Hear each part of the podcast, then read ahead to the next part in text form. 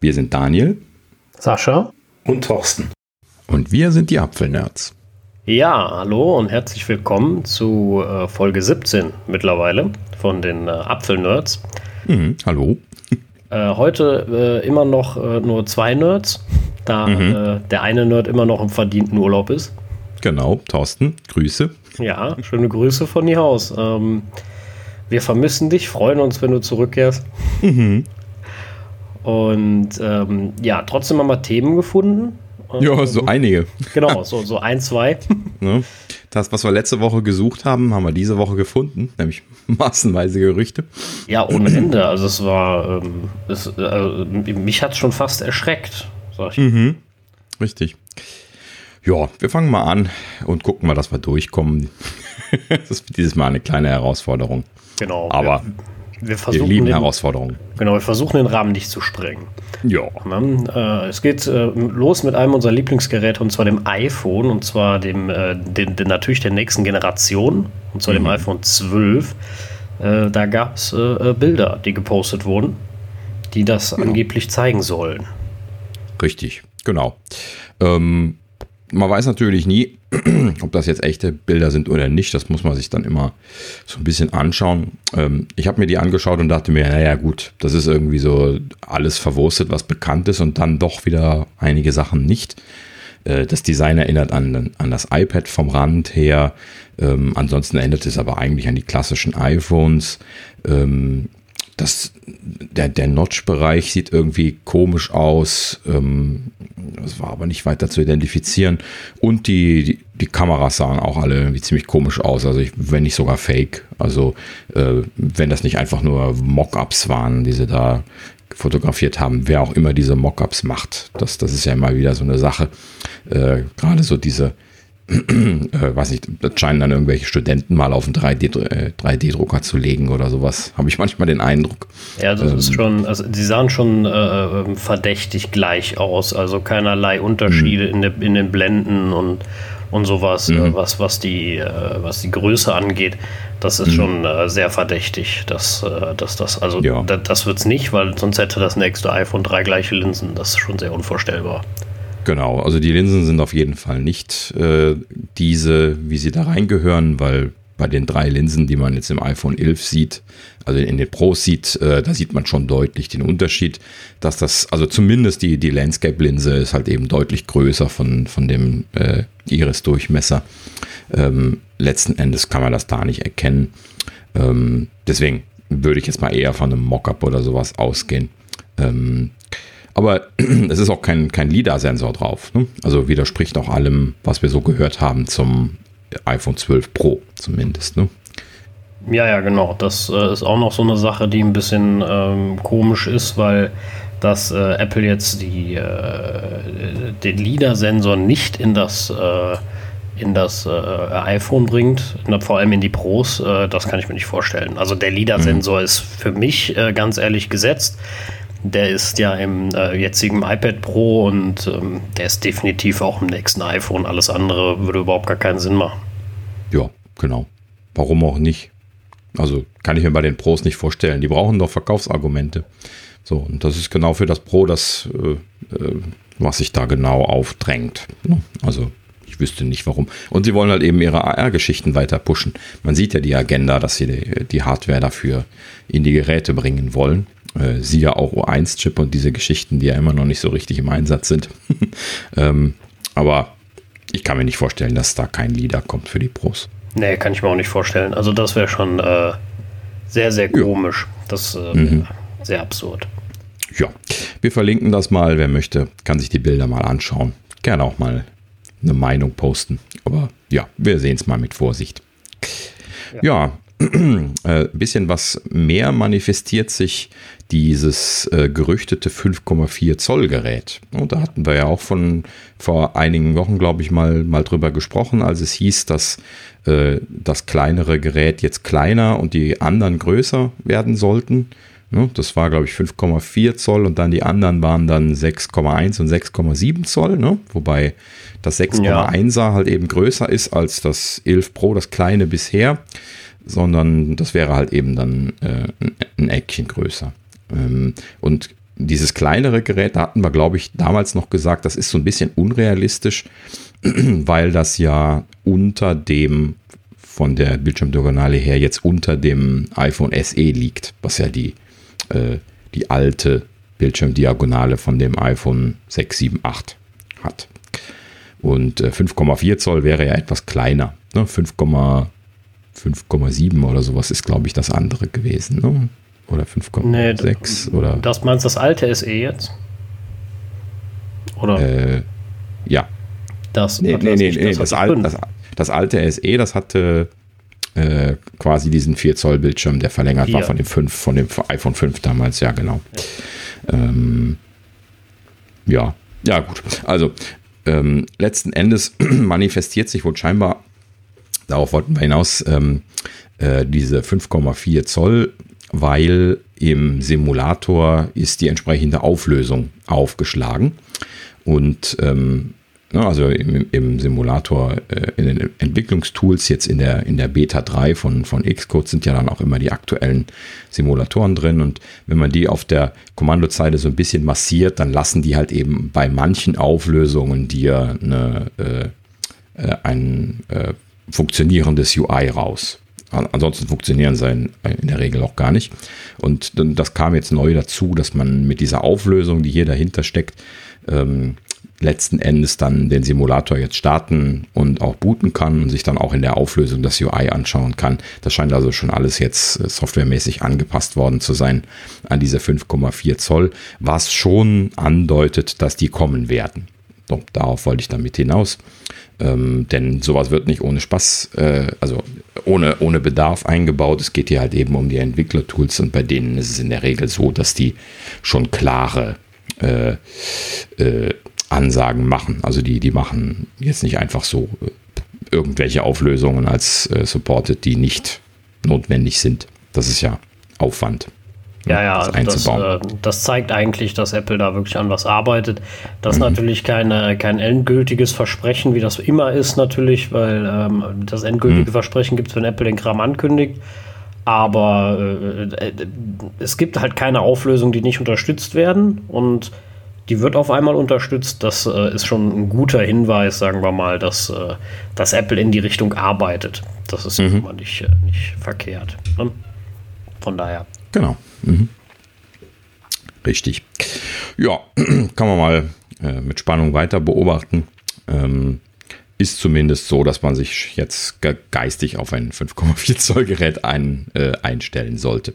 Äh, ich, ich persönlich jetzt, also ein großer Fan von äh, dem, dem 11 Pro Gerät, ähm, von Dimensionen her jetzt, ähm, äh, leide schon ein bisschen, ne? weil ich jetzt schon weiß, dass ich mich scheinbar im Herbst umentscheiden werden muss. Denn entweder wieder, das ist jetzt wieder die, die Wahl zwischen Pest und Cholera, nehme ich jetzt das größere Gerät.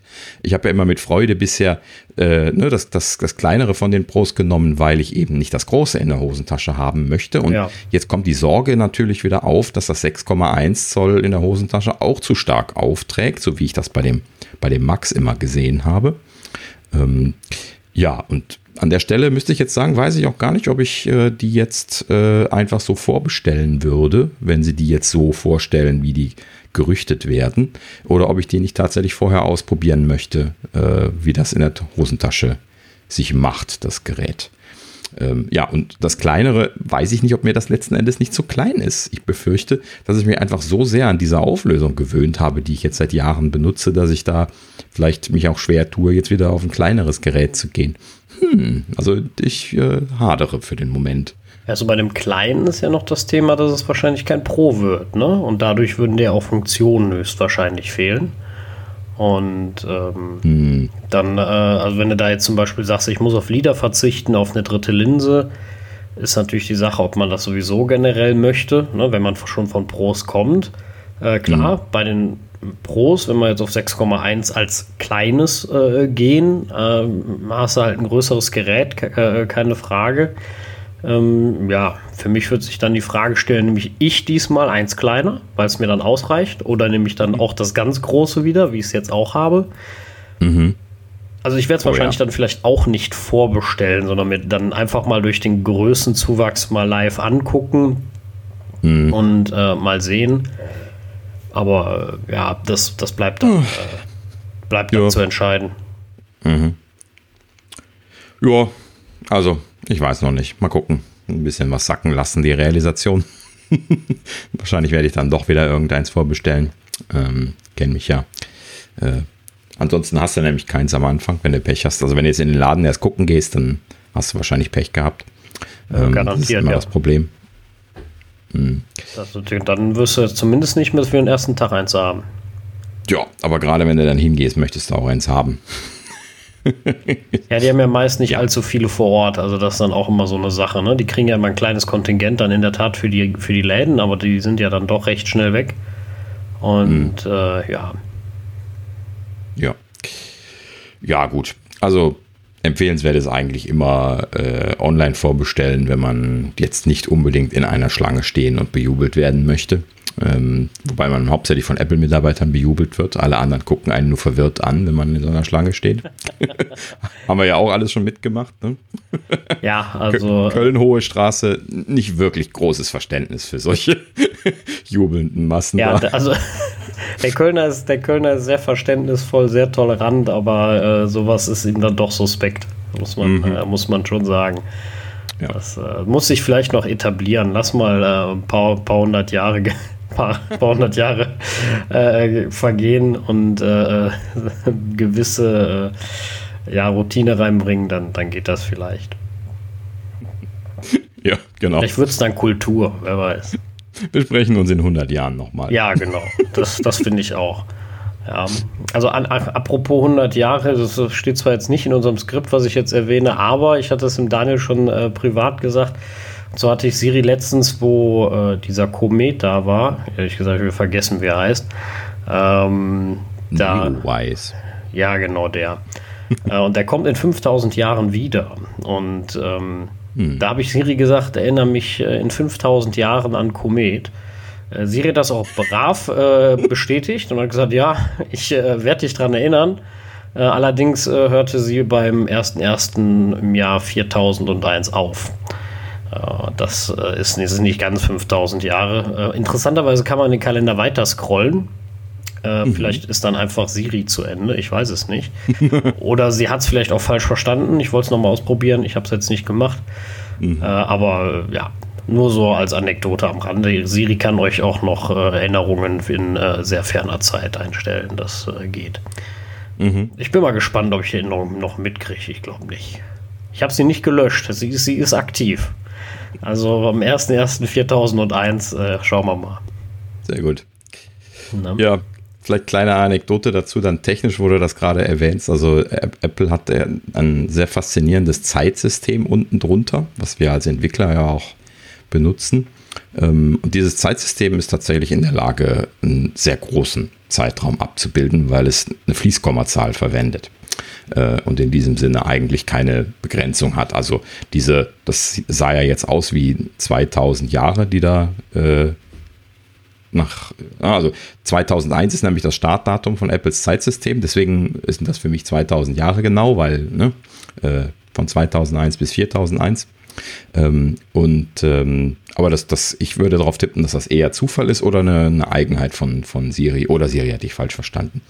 Ähm, ja, aber Apples Zeitsystem ist tatsächlich eines der, der wenigen, äh, wenn ich jetzt schon damit, damit dran bin, ähm, die nicht äh, so etwas äh, äh, seltsam Unverständliches gemacht haben, wie viele andere, die Zeitsysteme entworfen haben, zum Beispiel die, die die Unix-Zeit entworfen haben, die ja einfach äh, ursprünglich mal ähm, eine, ich meine sogar 20-Bit-Zahl nur gewesen ist, nachher dann 32-Bit-Zahl, die einfach ab dem 01.01.1970 die Zeit in Nanosekunden gezählt hat. Das ist nicht so viel, ne? wenn du das jetzt auf Tage und Jahre Ja, ja. hochrechnest. Da bleibt dir nicht Ähm, viel über. Genau, und dass das dann bei 32-Bit, äh, ja 2032 ist es, glaube ich, ne? das kommt jetzt auch so langsam, das ist das nächste Y2K-Thema, ähm, dann äh, hier äh, umrollen wird und dann wieder bei Null anfangen wird, das äh, ist natürlich dann immer so ein klassisches Problem in der Informatik. Ähm, ist vor allen Dingen deswegen faszinierend, weil es halt eben Lösungen dafür gibt. Ne? Apple ist der erste, den ich zumindest gesehen habe, der äh, seine Zeitkodierung eben mit einer Double-Fließkommazahl macht. So, da kann ja eigentlich nichts bei passieren. Ja? Äh, die äh, Sagen wir mal das Problem, die Entwickler, äh, sagen wir mal das Problem, sagen wir mal die Sache, die Entwickler, die das entwickelt haben, werden das Ende nicht mehr mitkriegen. Also es kann ihnen egal sein, ob die Lösung perfekt war und für 8000 Jahre reicht. Sie werden auf jeden Fall die Problemstellung nicht mehr mitbekommen. Ja, ich glaube, die zwei Herren, die die, die Unix-Tools äh, geschrieben haben, beziehungsweise das Hauptsystem geschrieben haben, die sind, glaube ich, beide letztlich gestorben. Ich müsste jetzt auch nochmal nachgucken. Haben sie, haben sie nochmal Glück ähm, gehabt. Kann sich keiner mehr ja, beschweren. Dann beinahe, könnte man ja sagen, hätten sie es noch erlebt. Ja, also interessante Sache, die Zeit, wie das immer so ist. Ähm, hm. Ja, Zeit ist eigentlich auch gar nicht so der schlechte Übergang zum nächsten äh, Gerücht. Fällt mir gerade mal so auf. Ähm, und zwar 5G-iPhones äh, kommen nämlich nicht äh, zeitig, sondern äh, angeblich erst im November. Ja, vielleicht können wir da gerade erstmal vorgreifen, was ich noch ähm, als letztes noch mitnotiert hatte. Äh, Sascha hat das noch nicht gesehen. Ähm, und zwar erstmal gab es jetzt Daten für das Herbstevent. Ähm, und zwar äh, sagt die Gerüchteküche, es soll zwei Termine geben dieses Mal. Und es gab sogar direkt Daten. Äh, das ist ganz untypisch gewesen, weil äh, normalerweise wird immer lange rumorakelt. Und zwar 8. September wurde genannt als iPhone-Termin. Äh, hier wurde aufgeführt äh, iPhone, iPad, Apple Watch und AirPower. Da kommen wir gleich nochmal drauf zurück. Ähm, Was war das nochmal? Ja, ja, genau. Ähm, und dann für den 27. Oktober ähm, dann nochmal ein Event, wo hier aufgelistet ist iPad Pro, Apple Silicon Max, da hatten wir ja schon drüber gesprochen, diese zwei Geräte und potenziell eine Apple Glass Ankündigung. Hm, okay, also ich weiß nicht, wie realistisch das ist oder ob das nur so könnte da kommen gemeint war. Ankündigung äh, könnte ja könnte ja tatsächlich sein, so im Sinne von, also hm. kennt man ja von ganz neuen Produkten angekündigt, aber verkauft dann äh, hm. early next ja. year oder sowas. Kann natürlich sein, keine Ahnung. Kommt darauf an, was sie konkret vorstellen und was das kann. Ne? Ähm, ob da jetzt zum Beispiel dann auch die Entwickler erstmal ein bisschen Vorlauf brauchen oder so oder nicht.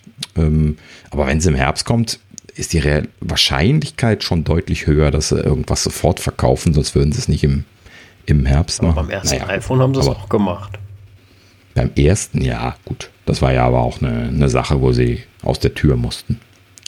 Ja, aber das müssen sie ja mehr oder weniger auch. Ne? Also so langsam kochen die Gerüchte über. Vielleicht müssen sie da mal ein bisschen Flagge bekennen und äh, dann können mhm. sie auch ein bisschen freier dran arbeiten. Das darf man ja auch immer nicht vergessen. Und äh, ja, mhm. abwarten. Ja, genau. Also prinzipiell war ich eher positiv fasziniert davon, dass äh, schon so exakte Daten da Ja, das waren. ist, das ist in der Tat nicht äh, selbstverständlich. Also das ist schon sehr präzise. Sollte das auch noch komischerweise stimmen, ist es umso gruseliger. ja, richtig. Äh, ich glaube nicht, dass viele Leute wissen, welche Daten sie sich da aussuchen, bevor sowas an die größere Glocke gehängt wird. Ja, vor allem, das ist ja auch noch eine Ecke bis dahin. Ne? Also ich meine, okay, mhm. 8. September, dann lass mal die iPhones Mal abgesehen ja, das war so üblich. Sachen. Ne? Ja, ja von, die kommen ja eh dann noch zwei Wochen später meist. Ne? Eine Woche später kannst du vorbestellen, eine Woche später werden die Dinge ausgeliefert. Mhm. Ähm, ja, also das, das, kann schon passen. Ne? Ja, Könnte genau. sein. Ne? Also das, das, was mich, also äh, iPhones, klar, ähm, iPads, also wenn es jetzt die günstigen sind, hm, ja, vielleicht. Apple Watch auch erwartbar, ne? Aber äh, mhm. AirPower, also dann falle ich vom Stuhl. Also dann müssen sie die aber dann müssen sie die aber auch wirklich mal bringen und zwar ziemlich zeitnah. Wenn die dann wieder sagen, ja, ja, ja da arbeiten wir noch dran, dauert nur wieder sechs Monate, kann ich direkt sagen, das wird nichts. Aber äh, da, da würden sie mich schwer überraschen und äh, ich wäre wahrscheinlich noch dumm genug, sie zu kaufen ähm, weil bisher er sie ja immer noch etwas verspricht, was keine andere hin Matte hinbekommt, und zwar die Apple Watch gleichzeitig zu laden, ohne irgend so Pinöpel noch dran. Hm. Äh, großartig. Äh, ja. Machen wir da nochmal einen ganz kleinen Bogen auf, kleines Fass auf, äh, für, für, die AirPower, die, ein kleines nur, nochmal ein Bogen. Ähm, und zwar, äh, ich weiß nicht, ich glaube, wir hatten auch vor es müsste schon etwas länger her sein, mal darüber gesprochen, dass es ja tatsächlich wieder Gerüchte gab, dass AirPower noch lebt, nachdem Apple ja offiziell gesagt hatte, das Projekt ist gecancelt. Das hatten sie ja sogar als Presseerklärung äh, gemacht, wenn ich mich richtig erinnere. Ja, vor allem waren ähm, sie ja schon an der, an der Vorproduktion und haben es dann doch noch eingestampft, angeblich ja, weil, weil sie Qualitätsanforderungen äh, nicht erfüllen konnte, das Produkt. Ja, die, die Vögelchen, die hatten ja gezwitschert, dass ähm, das halt eben, was sie da machen wollten, physikalisch nicht ging. Und äh, äh, wie es so schön hieß, die, die Leute, die das gesagt hatten, dass das physikalisch nicht gehen kann, äh, mit wochenlang mit einem Told You So Gesicht auf den Gängen rumgelaufen sind, weil äh, sie halt eben von Anfang an gesagt hatten, das geht nicht. Und ähm, letzten Endes wurde halt eben gesagt, ah, das kriegen wir schon hin. Aber da, da waren ein paar Physiker, die irgendwie angesprochen wurden, ähm, die halt eben gesagt hatten, das ist äh, hier Thermodynamik, also die, die, da muss sich Hitze bei so stark entwickeln. Also man wusste ja nie genau, was sie exakt vorhatten. Es ging immer nur so in die Richtung, äh, dass das halt eben sehr, sehr viele Spulen, die, die äh, äh in einer sehr, sehr dünnen Matte sind. Äh, es wurde von mehreren Schichten gesprochen, mindestens drei ähm, und sehr vielen Spulen, 27 glaube ich oder sowas habe ich im Hinterkopf. Ähm, und letzten Endes hast du halt eben dann so ein, so ein Problem mit der Thermik da an der Stelle, wenn du da jetzt keinen Lüfter reinmachen möchtest. Denn äh, wenn du halt eben jetzt eine dieser Spulen, besonders die, die weiter unten sind, aktivieren möchtest, weil das Gerät genau an dieser Stelle liegt, ja, weil quasi für jede Stelle so eine Spule genau positioniert ist. Letzten Endes, wenn du die Sachen frei positionieren können willst, musst du halt eben quasi für jede potenzielle Stelle mehr oder weniger theoretisch eine Spule haben. Ne, mit ja. diesem G-Ladesystem. Und ähm, so, wenn du jetzt dann so eine Spule aktivieren möchtest, die weiter unten liegt, dann hast du das Problem, dass diese Spule einkoppelt in alle anderen Spulen, die oben drüber liegen. Ne? Und das gibt natürlich thermische Effekte, weil äh, dieses Einkoppeln bedeutet, dass Teile der Energie verloren gehen und nicht beim Gerät landen. Und damit wäre dann der äh, die, die Effizienz von den sowieso schon schlechten 50 Prozent bei den Keychargern im Schnitt nochmal deutlich schlechter und du würdest halt eben auch noch sehr viel Abhitze erzeugen, was ja dann ein Effizienzverlust ist. So, und das äh, wäre wohl der Grund gewesen, warum dann halt eben da die entsprechenden Fachleute, ich frage mich nicht wer, was, wie, wo, da gab es nie Details zu, aber halt eben dann sagten, das kann gar nicht gehen. Und genau so stellte sich das ja dann scheinbar heraus. Ähm, ja, aber lange Rede, kurzer Sinn. Es gab ja dann irgendwie, nachdem das abgekündigt worden war, fünf Monate später oder sowas, keiner dachte mehr an AirPower. Alle hatten zu Ende gelacht. gab es dann irgendwie plötzlich das Gerücht, jetzt soll doch eine abgespeckte Version kommen. Also ich glaube, es wurde abgespeckt gesagt. Also vielleicht haben sie weniger Spulen eingebaut, vielleicht haben sie irgendwelche anderen Tricks benutzt. Ähm, potenziell kann man sich natürlich irgendwie was einfallen lassen. Ähm, Vielleicht ist es auch nicht ganz G-konform. Äh, ähm, das, das, kann man alles nicht genau sagen, solange es nicht veröffentlicht ist. Also, Aber äh, ja, letzten Endes soll was kommen, hieß es dann zumindest einmal kurz und dann gab es wieder keinerlei äh, Infos mehr und auch kein Release. Also das äh, Traurige eigentlich fand ich, ist, dass es eine andere Firma ja geschafft hat, genau das zu bauen. Äh, und zwar ähm, Zenz, mhm. glaube ich heißt. Zenz, Zenz, ja. Mhm. Ähm, die haben ja doch, sie haben genau das gebaut. Du kannst dein iPhone überall hinlegen. Äh, sie haben, ich glaube, 16 Spulen eingebaut. Ähm, da drin. Du kannst nur die äh, Apple Watch nicht laden, aber das liegt ja an ihrem bescheuerten äh, Sonderladesystem. Äh, mhm. Aber ansonsten kannst du da wunderbar zwei Geräte drauflegen, ähm, wo du möchtest. Oder die gerade bei den äh, AirPods ist das völlig egal. Die kannst du hinlegen, wo du willst. Das Ding ist zwar sackteuer, aber mhm. es funktioniert. Ja, aber würde mich jetzt nicht, also ich habe es nicht gesehen, keine Ahnung. Ähm, ist da ein Lüfter drin? Das wäre ja dann glaub, schon die, die Ich glaube Antwort. kein aktiver, nein. Also sie hat Lüftungsschlitze, aber ich glaube, sie hat keinen aktiven Lüfter. Hm. Dann muss irgendein Unterschied nochmal da sein, der das möglich macht. Ne? Schwer jetzt so zu beantworten. Ähm, aber richtig Traktion bekommen haben die mit dem Ding auch nicht, oder? also ähm, ja, also, also, in, der, in, der, in der Community schon. Also ich äh, habe schon von vielen gelesen und gehört, die, die, sich die gekauft haben und auch sehr glücklich damit sind, eben weil du das Ding abends einfach da drauf werfen kannst und äh, egal wie es liegt. Ich, ich habe von denen eine Ladestation mit Dual äh, äh G-Lader und einer, äh, einem Apple Watch-Lader extra dran. Bin damit auch mhm. sehr zufrieden. Ähm, zufrieden bin ich nicht mit meinem iPhone, weil das kann mit G kein optimiertes Laden bis heute. Verstehe ich nicht, warum man das iPhone das nicht hinbekommt. Äh, aber ähm, was meinst du mit optimiertes Laden? Der, der also nur bis 80% lädt und dann wartet. Das kriegt der partout mit G nicht hin. Ach, das. Ja. Ah, okay, ja. Yeah. Der Battery macht das immer direkt vor, mhm. das ist ihm alles völlig egal dann. Und mhm. ansonsten haben die eine super Qualität, super Verarbeitung, dafür sind es halt auch teuer. Und ähm, von dem Ding habe ich auch nur Gutes gehört, außer dass es halt nicht günstig ist. Ne? Das mhm. ist natürlich halt so eine Sache, äh, aber ansonsten, ähm, die hatten das angekündigt, äh, da haben dann auch alle gesagt, ah ja, Apple ist auch gescheitert, aber sie haben es rausgebracht, es funktioniert. Äh, ja, es scheint nicht okay. unmöglich zu sein. Ne? Also.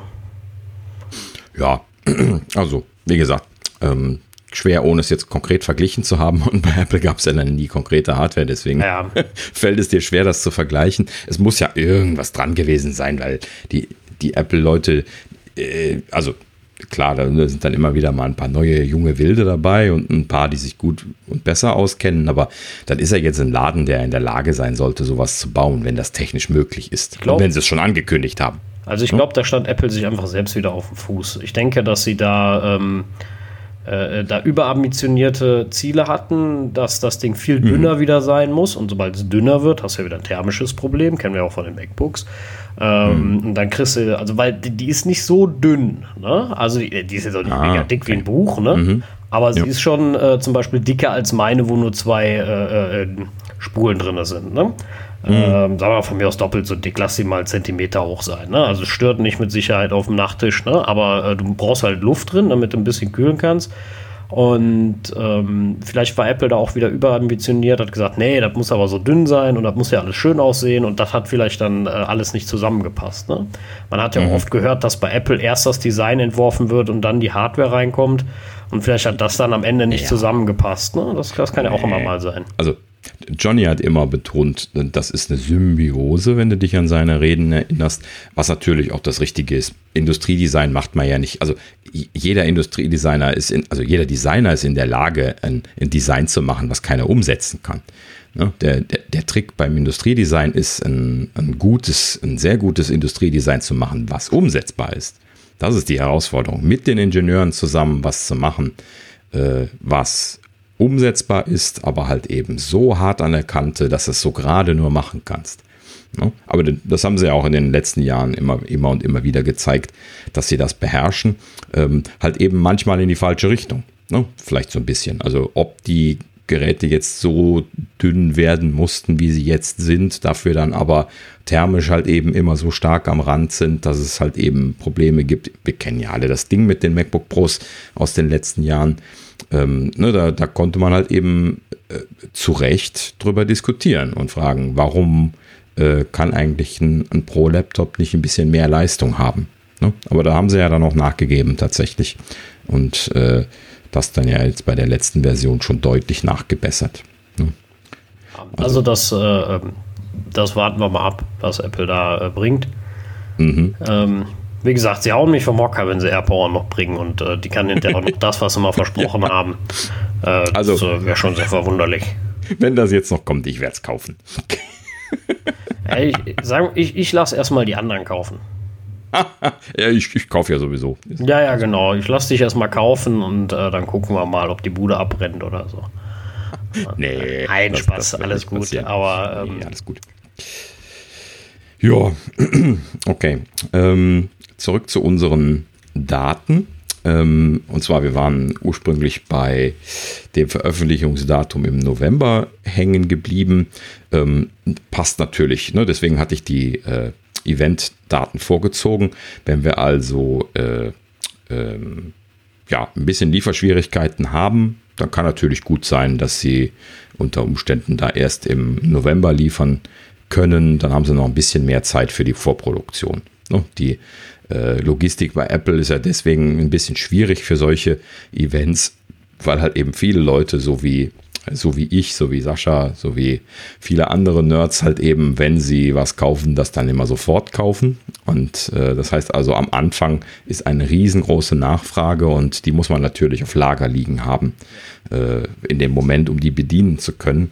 Und das bedeutet natürlich entsprechend lange vorproduzieren zu können. Ne? Also es ist nicht unrealistisch, dass die jetzt schon die, äh, die Vollproduktion angefahren haben und auf Lager produzieren dafür. Ne? Also ich weiß nicht, wann das genau passiert, aber im, im, dass, dass, das im Sommer losgeht, ist vollkommen realistisch. Also das, das sind ja jetzt nur noch, ne? also je nachdem, bis wohin man jetzt rechnen möchte, ähm, äh, sind das halt eben ja jetzt nur noch ein paar Wochen. Ja, ja, genau, das, das ist ja alles nicht mehr ewig und äh, äh, sie müssen ja irgendwann loslegen. So ein paar Geräte müssen sie ja schon mal vorproduzieren. Mhm, richtig. Ja, in dem Sinne ähm, nicht vollkommen unrealistisch. Ich würde jetzt nicht annehmen, dass alle iPhones im November kommen oder äh, vielleicht gibt es da auch noch irgendwie eine, eine, Staffelung oder sowas. Das weiß man natürlich nie so richtig. Ähm, aber ja gut, bei, bei diesen beiden Events würde ich jetzt eigentlich annehmen, dass sie, wenn sie am 8. September das iPhone ankündigen, das neue, dass das ausgeliefert wird, bevor der 27. Oktober ist, weil dann wird ja die Aufmerksamkeit auf die nächsten Ankündigungen gelenkt. Das wäre pressetechnisch schlecht, wenn sie ja. am 8. September ankündigen, am 27. Oktober ankündigen und dann veröffentlichen sie die Sachen, die sie am 8. September angekündigt haben und danach die vom 27. Oktober. ja, die Medien, die werden total wirr im Kopf. Ja, also. Das, das, macht keiner. Ja, kann ich mir auch nicht so vorstellen. So 100 Prozent müssen wir, äh, müssen wir mal abwarten. Was mich aber auf der Liste ein bisschen äh, wundert, ist ein neues iPad Pro schon wieder. Ich meine, klar, auf einen neuen Prozessor warte ich, in Anführungsstrichen warte ich beim iPad Pro. Aber mhm. auf der anderen Seite ist es ja gerade erst aktualisiert worden. Ähm, ja, gerade, also es ist nicht vollkommen untypisch, dass ein iPad mal zweimal innerhalb eines Jahres aktualisiert wird, besonders wenn du bedenkst, dass das letzte Update eigentlich ja wahrscheinlich schon, zumindest der äh, Hypothese, die wir ja immer in den Raum gelegt hatten, schon hätte im Herbst kommen müssen ähm, und verzögert worden war. Das passt eigentlich zu dem Design.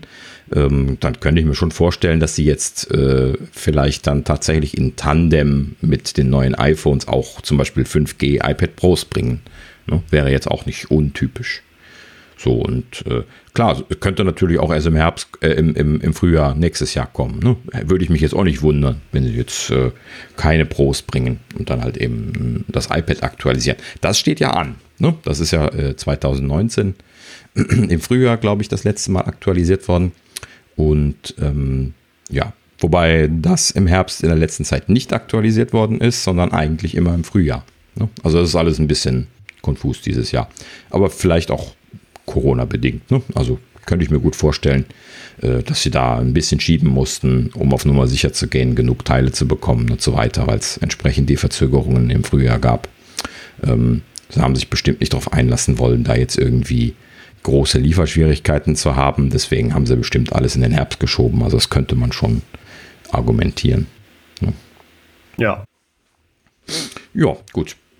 Schauen wir mal. Aber äh, der Herbst wird, äh, glaube ich, heiß. Ne? Also nicht nur temperaturmäßig, sondern auch äh, event- und produkttechnisch, so wie sich das jetzt gerade ankündigt. Ja, also temperaturmäßig muss ich ja eh noch zeigen, aber äh, die, äh, also Themen bzw. gerätetechnisch, äh, glaube ich, müssen wir uns erstmal keine Sorgen machen. Also fest steht, ein neues iPhone kommt in jedem Fall. Mhm. da würden sie uns sehr überraschen, wenn keins käme. Mhm. Das äh, passiert auch nicht. Und ähm, der Rest, äh, auch die Macs müssten ja noch dieses Jahr kommen. Das hat immerhin angesagt. Mhm, genau. Und das, äh, das wird auch passieren. Ne? Also, ja, ja. Also äh, wenn, wenn der Mac OS Release ist und der ja für die ARM Macs mehr oder weniger ist, ne, dann ist natürlich ein bisschen strange, wenn mhm. du kein einziges Gerät damit kaufen kannst. Ne? Das macht ja noch irgendwie keinen Sinn. Ja, gut. Also prinzipiell ähm, ja, das ARM-Release könnten sie ja auch noch, auch noch verzögern. Aber sie haben ja gesagt, es kommt im Herbst was. Also da werden sie dann, also gibt es ja jetzt nur zwei Möglichkeiten. Entweder sie nehmen äh, die Verkaufsseason mit, die Shopping-Season und bringen das in, in, in ordentlicher Serie. Ne? Zum Beispiel die angesprochenen gemunkelten MacBook Air und MacBook Pro 13 Zoll. Ähm, oder sie bringen äh, so auf die letzte Rille, so wie damals den, den, äh, den Mac Pro so am 31. Dezember Pseudo-Verfügbarkeit der Geräte, weil sie es für das Jahr versprochen haben. Ja, also beides hat Apple schon gemacht. Würde ich mich auch bei beidem nicht wundern, aber so wie die jetzt angefangen hatten mit den Apple Silicon Macs und wie sie das angekündigt hatten, äh, hört sich das eher nach einer schnellen Pace an und dann würde ich mich auch nicht wundern, wenn die einfach offiziell zur Shopping Season schon kommen. Ja, ja, also ich denke auch, sie werden da ziemlich äh, zeitnah. Also zeitnah. Also vielleicht einfach also, äh, 27. Oktober fällt mir gerade mal so ein. Das ist auch immer so ein Datum, wo macOS dann erst freigegeben wird. iOS kommt ja traditionell früher. Ähm, mhm. Freigabe und ähm, zeitgleich mit äh, der Vorstellung von Amex äh, würde ja Sinn machen. Ne? Also, dass sie das auch nochmal alles aufrühren und sagen: Ah, jetzt geht das ja da drauf. Äh, also, macOS läuft auf ARM. Und mhm. Äh, hier haben wir übrigens die äh, passenden Macs dazu. Ne? Das wäre jetzt nicht so unsinnig. Ja. Also, Apple ähm, kennt sich ja aus mit Produktvorstellungen und äh, ganz unsinnig wäre das ja nicht. Ja, also 27. Oktober ist, glaube ich, so historisch gesehen ein bisschen spät jetzt für das Release von dem OS. Das ist schon eher halt eben zu dem Mediatermin oder ein paar Tage nach dem großen Media-Event passiert immer. Ne? Also wenn irgendwie äh, 8. September Event war, dann kam dann das OS äh, die Woche drauf. Also so 12., 13., 14. Ja, aber, September. Aber iOS, macOS kam traditionell später. Ja, also in der letzten Zeit kamen die oft zeitgleich. Ähm, damals kamen sie ein bisschen was mit Versatz, aber das äh, äh, ja, würde ich jetzt nicht unbedingt so als, als äh, Orientierungspunkt nehmen. Aber ich würde jetzt nicht glauben, dass sie bis 27. Oktober warten, weil ähm, das ist halt eben auch immer, dass die so ein bisschen was aufeinander abgestimmt sind und die Entwicklungstools und, und alles drum und dran. Und dann äh, ja, also warum sollten sie die nicht gleichzeitig dann veröffentlichen? Äh, die ARMX können ja immer noch kommen. Ne? Also da, da springt ja nichts, spricht ja nichts dagegen. Kann ja auch keiner ausprobieren dann in dem Moment. Beziehungsweise das Release für die, für die ARM Macs kommt halt eben dann erst mit den ARM Macs. Offiziell. ne? Ja. Ja, gut. Also, wir nehmen mal an, es kommt. Die genauen Daten kann man dann halt eben jetzt noch drüber spekulieren, gerade dann eben, was die Software-Releases angeht. Aber es wird sich nur um Tage handeln. Ne? Also September, Oktober wird auf jeden Fall was passieren. Bei beiden. Okay. Ähm, gut zu unserer, äh, zurück zu unserer äh, Gerüchteliste. Ähm, was hatten wir hier noch gehabt?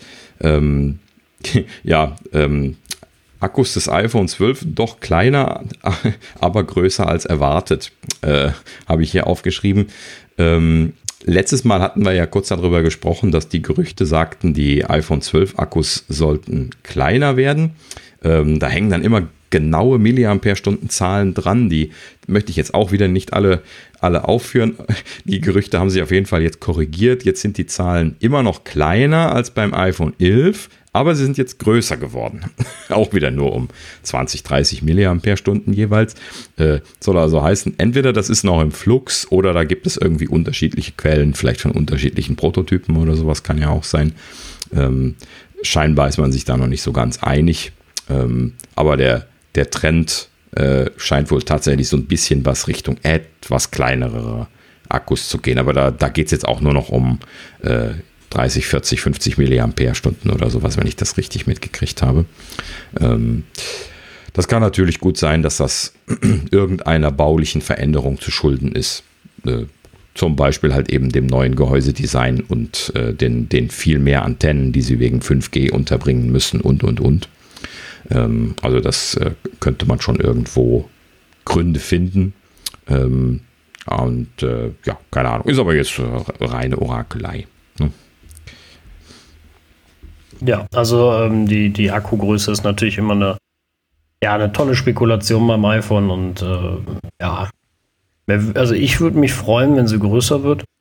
Und ähm, ja. ja, also das ist ja immer noch nicht ausgeschlossen, dass wir vielleicht sogar längere Laufzeiten bekommen, denn das hängt sehr stark von dem A14-Design ab dieses Jahr. Ne? Ähm, der A14 kann ja äh, Fokus auf Stromsparen haben zum Beispiel. Äh, wenn Sie dann nicht viel äh, investieren in dem Budget in Richtung Leistungsfähigkeit, dann könnten Sie die Ersparnisse, die Sie da rausholen, dann in Energie Effizienz investieren, wäre eine Möglichkeit. Wird natürlich eine Balance sein, so wie sie das in der Vergangenheit auch gemacht haben. Aber das heißt jetzt nicht zwingend, dass das schlechtere Akkulaufzeiten produziert, nur weil die Akkus ein bisschen kleiner werden. Äh, denn, denn nur Apple weiß jetzt momentan die Effizienz von dem A14 einzuschätzen und die werden es schon wissen nehme ich mal an. Ne? Und wir hatten das ja letztes Mal besprochen. Ähm, sie hatten jetzt schon extra die, also ne, mit, der, mit der letzten Generation die, die Akkus spürbar größer gemacht, um äh, dem, dem Kundenwunsch nach mehr Laufzeit äh, hinterherzukommen. Sie werden natürlich jetzt nicht hingehen und wieder sagen, hey, guck mal hier, das neue iPhone hat jetzt zwei Stunden weniger Laufzeit. Ne? Das äh, vollkommen unrealistisch. Ja gut, was sie ja gerne mal machen, ist dann den Vergleich ziehen zu dem Jahr davor wieder. Äh, das haben sie auch schon gern gemacht, dass sie dann einfach mal eiskalt mit dem äh, 10S Max vergleichen und sagen, ah, da sind wir noch eine Stunde besser. Äh, vergessen mhm. aber, dass sie eine Stunde schlechter sind zum letzten Jahr. Also das haben sie auch schon mal gemacht. Aber ja gut, ähm, das ist dann die Krücke zur Not. Ja, ja, genau. Ne? Also das ist mhm. äh, immer, immer so eine Geschichte. Ne? Also ja, ich habe da auch noch eine Sache. Das habe ich letztlich erst gelesen, aber ähm, der Artikel, der ist schon äh, sechs Monate alt gewesen, muss ich damals verpasst haben. Ähm, da ging es schon äh, zu der Zeit schon darum, dass jemand hier ein, ein Benchmark äh, mit einem angeblichen A14 hatte laufen lassen. Und äh, dieser dieser Benchmark, der hatte so gute Zahlen, der hat ähm, den A12Z sogar äh, über, überrundet. Bei beidem Single-Core-Performance deutlich äh, und Multicore-Performance auch deutlich. Und äh, dafür, dass das dann zumindest laut den Informationen, die da zu sehen waren, nur eine 6-Core-Maschine versus die 8-Core-Maschine von dem äh, A12Z ist, äh, ist das schon eine Hausnummer. Also wenn, wenn das so die Richtung ist, wo der A14 ohne X hingeht, dann werden wir eine sehr tolle Prozessorgeneration bekommen, äh, die übrigens sogar auch noch über 3 GHz geht, irgendwie 3,09 GHz oder sowas waren da aufgezeichnet worden. Das ähm, klingt aber dann mehr nach Aktivkühlung und Mac, oder? Mit 3 nee? Scheinbar nicht. Das hängt ja von der Architekturbreite und der Effizienz äh, ab, äh, wie hoch man den Takt treiben kann mit den entsprechenden ja. Verlustraten, die man akzeptieren kann. Ähm, keine Ahnung. Äh, ist ja nur ein so, ein so ein Datumspunkt. Der kann gefaked sein oder das kann irgendwas anderes gewesen sein. Das ist ja manchmal schwer zu sagen, wenn es da so jeder kann was aufzeichnen und hinschicken äh, möglich ist, wie bei, äh, na, wie heißt nochmal dieser Benchmark, den die immer alle zeigen? Ich habe den Namen vergessen. Äh, Geekbench. Geekbench, ja genau, richtig. Mhm. So, und dann ne, da kann ja jeder quasi submitten, solche Ergebnisse und da weiß er natürlich nie, was er davon halten soll. Das kann auch einfach nur irgendwie irgendwas getuntes gewesen sein, was irgendein Apple-Engineer aus Versehen selber gesubmittet hat. Ne? Oh, das wird der Tim aber nicht gern sehen. Natürlich nicht. Er hat bestimmt dann Stress gekriegt. Kommt der Tim persönlich vorbei. ja, genau.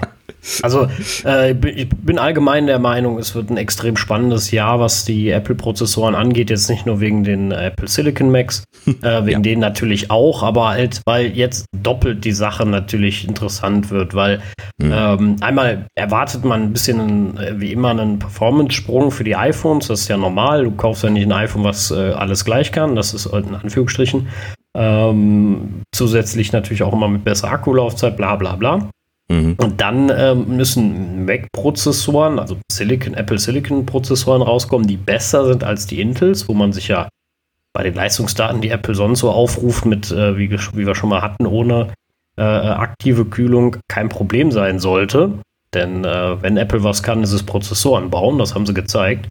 Also das mhm. wird äh, sauspannend, sehr interessant und äh, die, das Ende des Jahres wird auf jeden Fall äh, sehr, sehr gut. Ja, richtig. Äh, wo du übrigens gerade Intel erwähnt hast, ähm, gab es auch ein bisschen News jetzt die vergangenen Tage. Und zwar gleich so irgendwie mehrere äh, hintereinander. Ähm, erst äh, Intel kündigt Restrukturierung des Technologieteams an und dann gab es dann sogar noch die Nachricht, Intel feuert Hardware-Chef. Also das ist dann der, der äh, ich vermute mal, der, der oberste Vorgesetzte von dieser Abteilung gewesen. Ähm, dass äh, bedeutet, dass da schon äh, ne, es rund geht momentan. Ja, scheint, sagen, sagen wir mal so, das Signal scheint angekommen zu sein. Ja, richtig. ähm, ist allerdings auch dann schon ein ziemliches Ding. Ne? Also die 7 Nanometer Fertigung, die sie ja bisher immer noch nicht umgesetzt haben. Ne? Apple produziert seit 2018 schon 7 Nanometer bei TSMC. Ähm, und Intel wollte das erst für 2021 ausrollen, war der bisherige Plan. Und äh, jetzt hatten sie äh, erst eine sechsmonatige Verzögerung und dann noch über ein Jahr äh, erst noch angekündigt, also so in Richtung 2022, 2023 erst 7 Nanometer zu machen. Ähm, TSMC hat jetzt schon mit der, mit der Vorserienfertigung von 5 Nanometer angefangen, also da äh, läuft ihnen TSMC momentan äh, vollkommen davon. Ne? Also da, da haben sie scheinbar keine keine Chance und da, da muss richtig dramatisch was schiefgegangen sein in, die, in deren Prozessplanung. Ähm, es hieß, das wäre ein kleines Problem, aber so ist das nun mal bei einem Prozess. Ne? Wenn irgendwas nicht funktioniert, ist die ganze Reihe kaputt. ja, ja, also ich meine, sie hatten ja in den letzten Jahren öfters mal irgendwelche Schwierigkeiten, ob es jetzt äh, Sicherheitsprobleme waren oder äh, irgendwelche äh, anderen äh, Schwierigkeiten. Sie haben ja oft ihre Sachen nicht fertig gekriegt. Apple hat ewig warten müssen, was mit Sicherheit ausschlaggebend unter anderem auch dafür ist, Prozessoren in mhm. Eigenhand zu bauen. Äh, nicht, dass Apple das sonst nicht gemacht hätte. Also Apple ist generell ein Freund von äh, alles in einer Hand. Äh, aber das hat man ja schon zu Genüge diskutiert.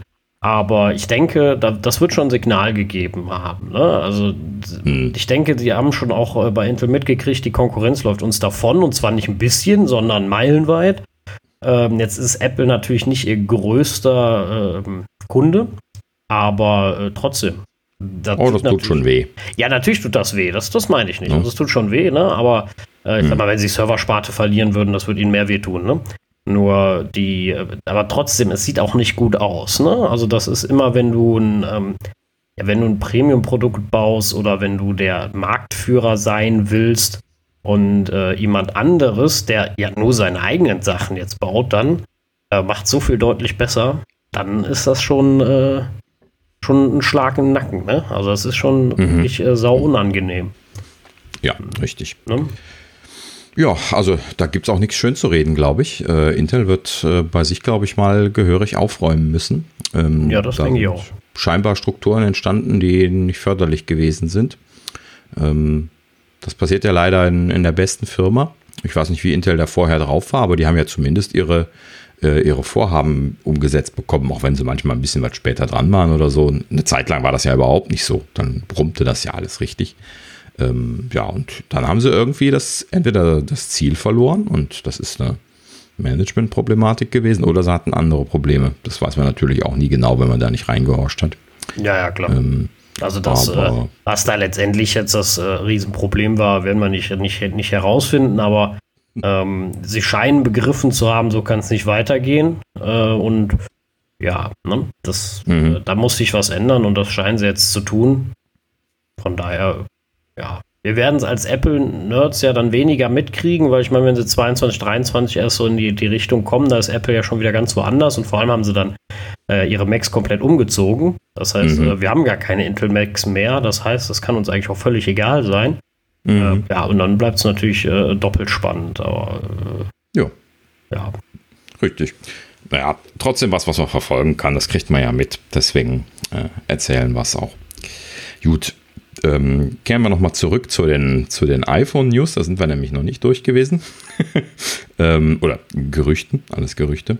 Ähm, und zwar äh, hat das, man. Das, wär, das werden noch News. Das werden noch News, genau. Genau, ja, genau. Also momentan äh, alles Gerüchte. Wir freuen uns dann auf die News, wenn sie kommen. Ähm, so, zurück zum, zurück zum Thema. Äh, und zwar ist bei den Zertifizierungsbehörden ein neues äh, USB-C-Netzteil von Apple gesichtet worden. Äh, und zwar 20 Watt. Do. Äh, muss ich da so ein bisschen sagen, weil 17 versus 20 Watt ist schon irgendwie ein bisschen was irritierend. Ähm, 18, allerdings oder? 17 waren die iPad Pro Netzteile, oder? Ich müsste jetzt gerade mal zur Seite greifen. Ich dachte, äh, äh, ähm, ich dachte, wir reden über die Power Charger vom, äh, vom iPhone. Das sind die 18er. Das sind ja dieselben. Also. Ich meine, es wären 17er, aber ich kann es tatsächlich bei dem meine, nicht. Ich meine, es wären immer 18er. Ja, siehst du, aber gut, auf oh. den Watt kommt es jetzt auch nicht an. Ja, egal. auf jeden Fall ähm, äh, sehr nah dran. Ähm, dem Hörensagen nach aber soll der neue Charger äh, deutlich kleiner sein.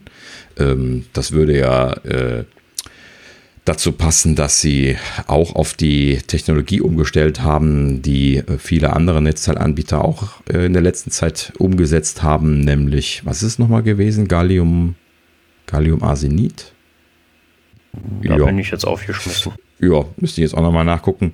Ähm, aber viele Hersteller, ich habe ja einige von, von Anker gekauft, sehr kleine Netzteile, quasi die Größe von den alten 10 Watt Chargern äh, von, von den iPads von damals, äh, aber 30 Watt USB-C. Ne? Das ist halt eben eine ganz andere Hausnummer wie äh, das, was äh, Apple in der Vergangenheit so von, von den Dimensionen und Leistungsdaten her gebaut hat. Ähm, und das war jetzt nur ein Beispiel. Ähm, viele Firmen, die das gemacht haben. Ne? Oh, äh, und äh, ja, da ist halt eben einfach entsprechende Technologie gekommen, die für diese Netzteile äh, so vorteilhaft ist, dass man die, äh, die Spule, die da drin ist, äh, verkleinern kann. Und das ist das äh, Hauptbauteil, was Volumen fordert bei den, äh, bei den Netzteilen. Ja. Und äh, dadurch konnte man also dann äh, ähm, durch das, ich glaube, durch das Verschieben der Frequenz nach oben konnte man die Spule kleiner machen mit diesen neuen Bauteilen. Ich meine, Gallium-Arsenid basiert wäre das. Ähm, und äh, letzten Endes kann man dann damit also quasi kompaktere Netzteile bauen. Ansonsten haben die dieselben Leistungsdaten. Es geht einfach nur darum, dass dieser, dieser Schalttransistor, den man, ich werde das jetzt nicht im Detail erklären, aber dass dieser Schalttransistor, den man in, in so einem Schaltnetzteil braucht, halt eben mit einer hohen Frequenz schalten können muss, dann kann man das äh, äh, die, die Spule quasi dahinter, die dann letzten Endes die, äh, die Spannungskonvertierung macht, dann äh, entsprechend klein machen. So, ja, dann müsste Apple ja auch die Ladespannungen noch fürs iPhone dann für die neuen anpassen, ne? Denke ich mal, wenn sie 20 ähm, Watt äh, kriegen sollten. Ja. Also wenn das fürs iPhone gilt, drücken wir es jetzt mal so aus, weil äh, also es sind bisher 18 gewesen. Ja. Ich habe es jetzt nochmal nachgeguckt. Es sind 18 Watt gewesen, USB-C-Charger. Okay. Mhm. die iPads haben 30 Watt äh, dabei. Und ähm, also das ist in die USB-C-Charger fürs iPad Pro. So. Die 30 dabei? Mhm. Ähm, ich bin mir ziemlich sicher, dass ich, ein, dass ich mit meinem kleinen Pro äh, das, das 18er gekriegt habe. Das habe ich nämlich immer noch hier im Einsatz. Ähm, ja, ja, also wir, vielleicht das wir, große. Wir, werden uns, wir werden uns heute nicht mehr einig, glaube ich. Ja, passt schon. Ja, gut. Also, äh, ich, ich versuche es mal rauszufinden. Ich, ich, habe zwei von den, von den 80 Watt Netzteilen. Das kann nur sein, wenn das ein iPad Pro und ein iPhone Netzteil gewesen ist. Du meinst 18? Ja. Du hast jetzt 80 hm. gesagt. Habe ich 8, 8. Oder ich habe so verstanden. Alles gut. Nee, nee, Völlig egal. Ähm, ja, gut. Also, wie gesagt, also ich weiß mit hoher Sicherheit, dass ich, dass ich zwei in der Verpackung hatte und äh, ich hätte nämlich keins gekauft, weil wir hatten ja letztlich schon über die Zubehörpreise von Apple gesprochen. Und gerade bei Netzteilen hatten wir uns auch drüber unterhalten. Gibt es halt eben auch schöne Anbieter, die äh, gute Netzteile bauen und äh, durchaus ja. schön bezahlbar sind. Ähm, ich habe hier gerade das 20 Watt Netzteil, um darauf zurückzukommen, nochmal aufgerufen. Ähm, ist also ein ganz normales USB-PD-Netzteil mit 5 Volt 3 Ampere, 9 Volt 2,22 Ampere. Also das, das hat keine 15 und keine 20 Volt. Ähm, das äh, meine ich wäre dann also sogar etwas eingeschränkter, was das angeht im Vergleich zu dem äh, 18 Watt Netzteil, was bisher ist. Ich kann das leider hier bei der ohne Aus Lupe überhaupt nicht lesen bei dem schlechten Licht. Pro. Aber ja, siehst du. Mhm. Ja, aber ich, ich meine, dass das äh, 18 Watt Netzteil könnte 15 Volt. Ich meine, das iPad Pro hätte ich mal mit meinem äh, Voltmeter gemessen. Äh, ähm, zieht die 15 Volt da auch raus. Das ist immer etwas effizienter, wenn man die höhere Spannung ziehen kann. Das macht dann die Kabel nicht so heiß und so. Ähm, letzten Endes, ähm, äh, ja, also eher Richtung iPhone gehend, würde ich sagen, das Netzteil, weil die ziehen bisher immer nur 9 Volt. Äh, ne? Also bei USB-PD ist das ja so, vielleicht ganz kurz erklärt, ähm, dass der empfang, empfangende Teil von diesem PD-Protokoll. Es gibt ja immer zwei Seiten, ne? Source und Drain quasi, also Quelle und Senke kann, kann man es nennen. Und ähm, der eine gibt Strom ab und der andere nimmt Strom an. Und das kann man untereinander aushandeln. Man kann auch äh, Quelle und Senke sein, wie ein MacBook Pro zum Beispiel. Ne? Das kann auf der einen Seite Strom an kleinere Geräte abgeben, das können die dann aushandeln, dadurch wer mehr Kapazität und mehr äh, aufgeladen ist zum Beispiel oder ob es am Netzteil hängt oder so potenziell. Ähm, und äh, Dementsprechend kann man das also aushandeln in, in beide Richtungen, ist dynamisch und ähm, bei USB-PD ist das so, zumindest in den Versionen 1 und 2, die jetzt bisher intensiv ausgerollt sind, die können halt eben dann äh, verschiedene Spannungen, äh, namentlich nämlich 5 Volt, 9 Volt, 15 Volt, 20 Volt und dann immer entsprechend eingeschränkt dann für diese Spannungen nochmal die, die Leistungen. Also äh, zum Beispiel dann äh, 5 Volt 3 Ampere, äh, 9 Volt 3 Ampere. Bei 3 Ampere sind die immer gekappt. Das hat, hat dann damit zu tun, dass die Kabel ansonsten zu heiß werden, ähm, weil halt eben der Strom, der durchfließt, halt eben die Hitze produziert. Und wenn man dann mehr Spannung nimmt, dann hat man ja im Verhältnis, wenn man denselben Strom übertragen möchte, dann weniger Ampere und dann hat man dann wieder ein besseres Verhältnis. Und deswegen geht das also immer so schrittweise hoch und capped dann bei den 3 Ampere. Und dann genauso gibt es dann, je nachdem, was man für ein Netzteil kauft, äh, gibt es dann auch noch äh, 15 Volt bis hin zu 3 Ampere und 20 Volt. Dann äh, geht noch ein bisschen weiter, das geht ja dann bis 100 Watt äh, letzten Endes hoch. Äh, zum Beispiel ja bei den neueren Netzteilen von den MacBook Pro 16 Zoll, die sind ja 95 Watt, glaube ich. Ne? Ja, genau. So, und äh, letzten Endes ist es aber halt eben alles verhandelbar. Das heißt also, das empfangende Gerät kann sagen, ich möchte bitte 9 Volt 2,7 Ampere und dann darf er das auch ziehen. Ne? Das wird also nur vorher verhandelt und dann wird das zur Verfügung gestellt. Die iPads können ja deswegen auch das iPhone laden, also zumindest die iPads mit dem USB-C-Port können das. Genau. Das ist auch genau das, was ich gerade erklärt habe. Ne? Die können auch Source oder Drain für. für ja, ja, genau. Das haben sie irgendwann mal mhm. äh, vorgestellt, dass das geht. Genau. Haben Sie das mal benutzt? Oder das ich gerade ich, ich habe ich hab kein iPad mit USB-C. Ach, du hast das auch gar nicht. Ja. Ähm, ich habe tatsächlich vielleicht, ich habe es vielleicht einmal ausprobiert, aber äh, ehrlich gesagt seitdem nicht wirklich äh, äh, ja, irgendwie sinnvoll genutzt, weil wenn ich weiß, dass ich Strom brauchen könnte, dann packe ich mir halt eben so einen, so einen Akkupack äh, in die Tasche. So, so ein 10 Ampere Akkupack, was ich hier, ähm, hier liegen habe, was ähm, letzten Endes dann natürlich für unterwegs dann ein bisschen sinnvoller ist, vielleicht als ein iPad LED zu machen. Ja, also es ist äh, ich weiß auch nicht, ob, ich es brauchen würde. Es ist bestimmt in manchen Situationen vielleicht ganz nett. Es gibt bestimmt auch Leute, die einen Anwendungsfall dafür ständig haben, äh, weil sie vielleicht sagen, ich brauche dann kein Akku-Pack. Wie auch immer. Nett, dass es geht. Ich meine, es ist ja so eine Sache, die sie da ein bisschen mit Geschenk kriegen. Von daher, warum nicht unterstützen? Mhm. Ja, ja, genau.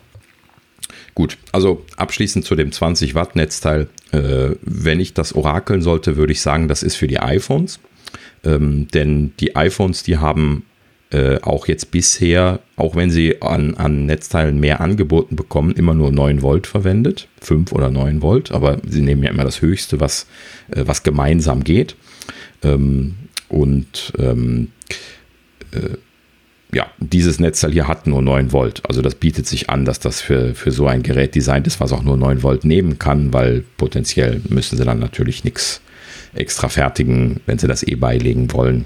Äh, äh, was das nicht braucht, standardmäßig. Ne? Das ist ja dann auch nur Ressourcenaufwand, die Netzteile entsprechend zu befähigen, dann 15 oder 20 Volt liefern zu können. Es bleibt ja dann immer noch spannend, ob es beim iPhone beiliegt. Das hatten wir ja letzte Folge. Ja, genau. Also, ähm, äh, das, das wurde auch in dem Artikel, wo ich das gelesen hatte, erwähnt, dass das eine verwirrende Aussage wäre, denn auf der anderen Seite würde ja kolportiert und das wird auch weiter kolportiert, dass ähm, halt eben äh, nur noch das Kabel in der Verpackung sein soll. Äh, ja, keine Ahnung, muss man dann mal abwarten. Ähm, vielleicht gehen sie ja auch die Router und trennen das auf, dass das irgendwie jetzt bei den, äh, bei den iPhone Pro nur noch dabei ist oder sowas. Dass sie da also irgendwie ein bisschen, äh, ja, keine Ahnung, eine Unterscheidung machen. Zwischen ja, unterschiedlichen wir, wir hatten das ja, wir hatten das ja letztes Mal diskutiert. Äh. Mhm, genau. Bleibt abzuwarten. Ne? Genau. So, ansonsten ja. äh, hatten wir, äh, gab es noch ein interessantes Thema und zwar äh, Apple Security Research Device Program. Meine Güte, das war lang. ASRDP, wenn man es jetzt mal abkürzen würde. Äh, ja, was, was ist das denn? Äh, mal kurz äh, zu erklären. Ähm, ja, sie haben letzten Endes ein Versprechen eingelöst, denn sie hatten ja den Security Researchern versprochen, dass sie äh, Gerätschaften bekommen werden, die sie in ihrer Arbeit befähigt. Ähm, da wurde nichts genaueres zu gesagt, aber das hatten sie ja, äh, ich glaube, auf irgendeiner dieser Hacker-Konferenzen versprochen oder sowas. Ne? Ich müsste mich aber jetzt auch gerade, bin mir nicht ganz sicher. Ähm, auf jeden Fall, es wurde mal angekündigt, dass sowas kommen würde. Das hat jetzt eine ganze Zeit lang gedauert. Ich hatte mich schon gewundert, wo das bleibt. Ähm, ja, und jetzt scheint es tatsächlich soweit zu sein. Sie haben also angekündigt, dass es jetzt Geräte gibt, die ähm, eine äh, frei zugreifbare Shell haben. Das heißt also ein Terminal Access letzten Endes freigeschaltet. Das äh, ist ja so eine Sache, wo die Security Researcher bisher immer Jailbreaks für machen mussten, dass die also quasi auf der Kommandozeile Tools ausführen, ähm, ähm, also auf so einer klassischen Unix-Kommandozeile, ja, wer schon mal äh, auf dem Mac das, das Terminal offen gehabt hat, weiß, wovon wir sprechen. Ne? Also äh, so, so, eine, so, eine, Textkonsole, wo man letzten Endes auch dann Programme aufrufen kann. Ähm, kennt ja heute nicht, nicht jeder mehr so standardmäßig. Ne? Aber prinzipiell eine Möglichkeit, eben äh, Tools aufzurufen äh, und ja, so etwas tiefer im System herumzufuhrwerken. Und bei den äh, iOS-Geräten ist das halt eben standardmäßig äh, nicht möglich. Ne? Man kann ja jetzt nicht einfach irgendwie das Terminal-Programm aufrufen und dann da irgendwelche Basteleien machen, sondern das ist halt eben sogar auch standardmäßig unterbunden, dass man also an das Terminal gar nicht rankommt. Und deswegen braucht man einen Jailbreak, wenn man als Security Researcher diese, ähm, diese Arbeit machen möchte. Der Jailbreak bringt aber immer ein Problem mit sich und zwar dann den fehlenden Determinismus. Das heißt also, wenn ich einen Jailbreak mache, dann kann damit etwas kaputt gehen, was vorher nicht kaputt war. Oder andersrum eine Situation eintreten, die vorher nicht eingetreten war. Ne? Das heißt also, ich habe keine sauber reproduzierbare Situation äh, in dem, was ich mache, wenn der Jailbreak die Voraussetzung ist und der eventuell Seiteneffekte hat. Also im Grunde der Jailbreak verfälscht das Ergebnis, wenn man es genau nimmt, ne? weil ich nicht genau. mehr garantieren kann, dass das iPhone äh, so läuft, äh, wie es laufen sollte vom Hause aus, weil halt Fremdsoftware das Ding manipuliert hat. Und damit, ähm, weil ich ja eigentlich schon versuche, das zu manipulieren, kann ich gar nicht mehr davon ausgehen, dass meine Manipulation tatsächlich äh, reproduzierbar auf einem normalen Gerät funktioniert. Und ähm, genau. Mhm. da das in der Wissenschaft immer schlecht ist, wenn etwas nicht reproduzierbar ist und mhm, äh, genau. sauber, äh, sauber getestet ist, dann äh, bietet Apple jetzt die Möglichkeit, halte ich auch für vernünftig und gut äh, für die Leute. Mhm. Ja, bleibt äh, oder wird interessant, äh, was, welche äh, ja, Früchte daraus wachsen, sagen wir es mal so.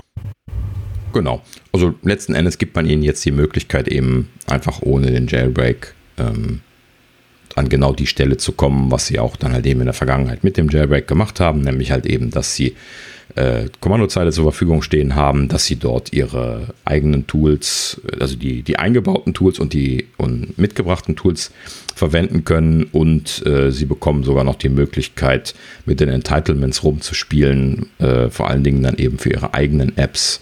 Ähm, das ist auch nochmal jetzt bei dem Sicherheitssystem von iOS wichtig, dass man an den Entitlements ein bisschen rumdrehen kann und dann äh, kann man halt eben dann letzten Endes dann ansonsten aber äh, sich darauf verlassen, dass dieses Gerät, äh, so wie Sascha das gerade schon sagte, unmodifiziert ist und äh, halt eben das Verhalten an den Tag legt, was Standardgeräte an den Tag legen. Und genau das ist auch das, was Sie hier betont haben, dass es halt eben außer dieser Shell und dieser, diesen ein, zwei Besonderheiten ansonsten ein Standardsystem ist und das ist das Wesentliche. Genau. Ja. So. Ja. Wird natürlich nicht frei zu kaufen sein. Du kannst jetzt nicht einfach auf apple.com gehen und das bestellen ne? sondern das wird, wie Apple das natürlich gerne macht, dann ausgewählten Sicherheitsforschern zur Verfügung gestellt. Ähm, ich nehme mal an, dass sie das gar nicht irgendwie zum Bestellen anbieten, sondern dass man das schon dann explizit angeboten bekommen muss, was natürlich dann auch den Kundenkreis wieder stark einschränken wird. Ähm, aber gut, letzten Endes ist es natürlich förderlich, ähm, auch wenn sie es nur ein paar Leuten anbieten werden. Muss man dann mal abwarten, äh, wie die sich dann in der nächsten Zeit darüber dann äh, aussprechen. Ja. Ja, gut. Ähm, fast sind wir durch unsere Liste von, von iPhone-Themen durch. Ein letztes, äh, allerdings schnell abzuhakendes Thema ist jetzt noch, dass äh, Foxconn jetzt äh, die Fertigung der iPhone 11 Modelle in Indien aufgenommen hat. Da haben wir bisher, glaube ich, so noch nicht drüber gesprochen, ne? dass in, in Indien äh, Geräte produziert werden seit einiger Zeit. Aber schon länger, ne? Ich meine, wurde ja, genau. auch schon das mhm. 5C gebaut? Genau.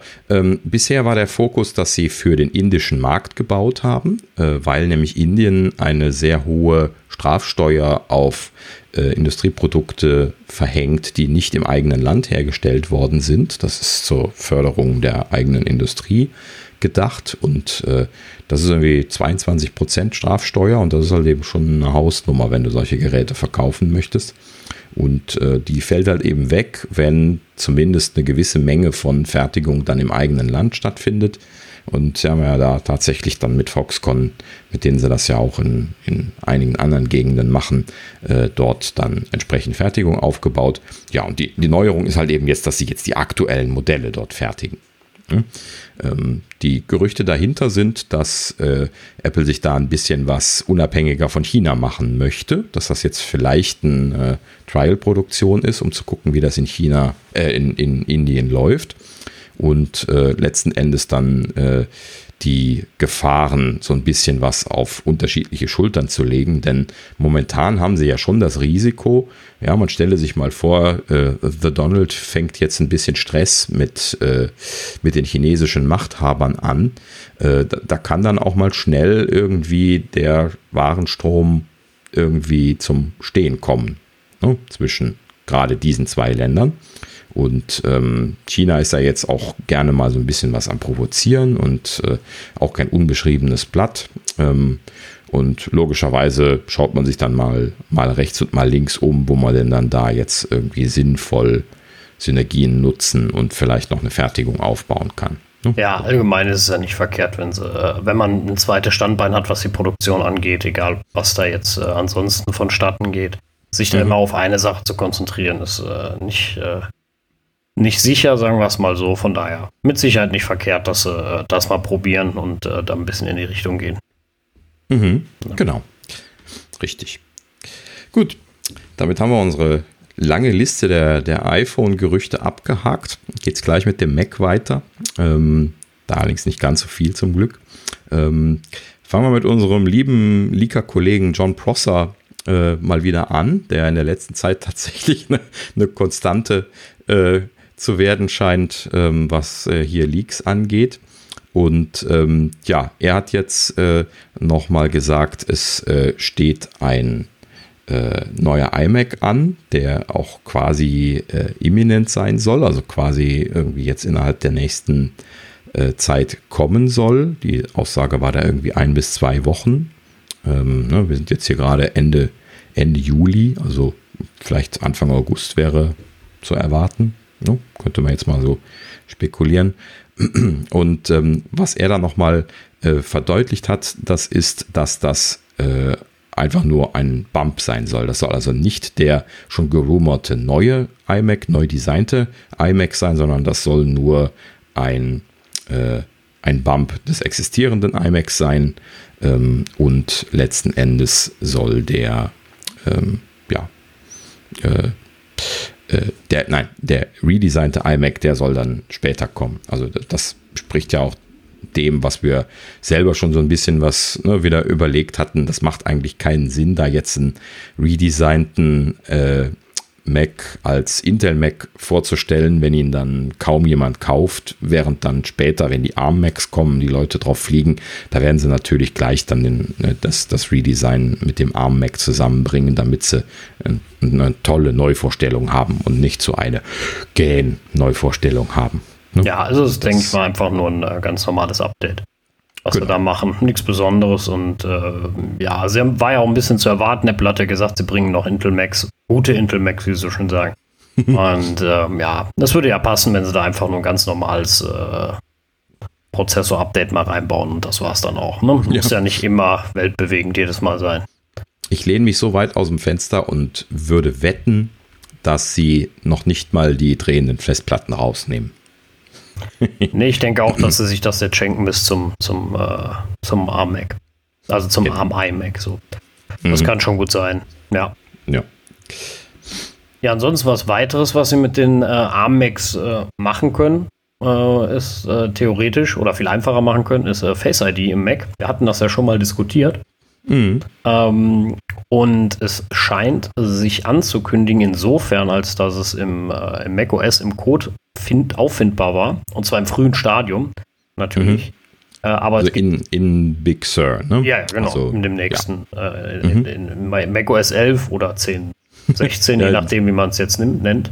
Ja, und 11 ist es schon die richtige, äh, aber bei dem Namen tue ich mich auch immer noch schwer. Ja, ja. Bei dem Big bin ich schnell, aber Sir, äh, yes, Sir.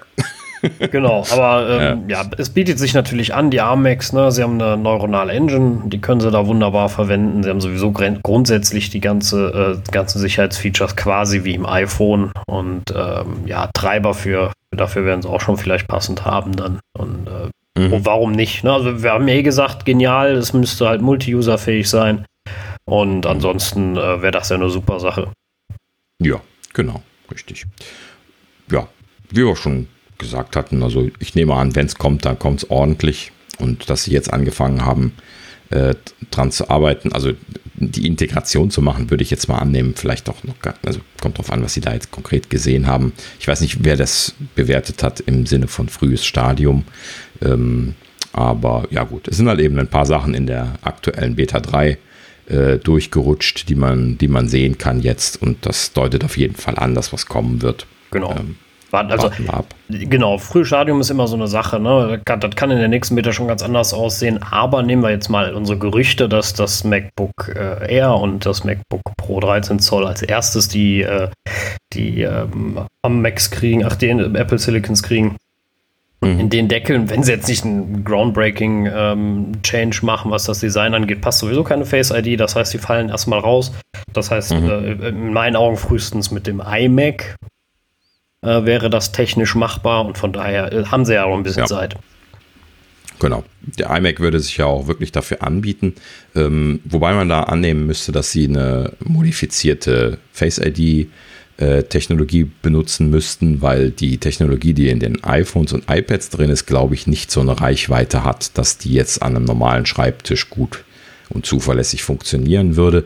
Die ist ja durch die Miniaturisierung äh, nicht so weitsichtig gewesen. Müsste ich jetzt auch nochmal ausprobieren. Bei dem iPad war es ja schon etwas besser. Ich könnte mir aber gut vorstellen, dass sie dann nochmal eine optimierte Version bauen müssten von der, äh, der iPad-Version. Das hat sie wahrscheinlich nur mit, nur mit Linsen äh, vor den Optiken zu tun, äh, dass sie halt eben einen anderen Blickbereich haben und äh, dieser Dot Projector vielleicht ein bisschen weiter reichend sein kann. Das kann man alles machen. Das ist kein, kein Ding, muss man aber mal gemacht haben. Also ich habe es jetzt mal mit meinem 10S Max gerade ausprobiert. Auf die Höhe meiner iMac-Kamera gehalten. Äh, das hat jetzt ohne Probleme funktioniert sogar. Also okay.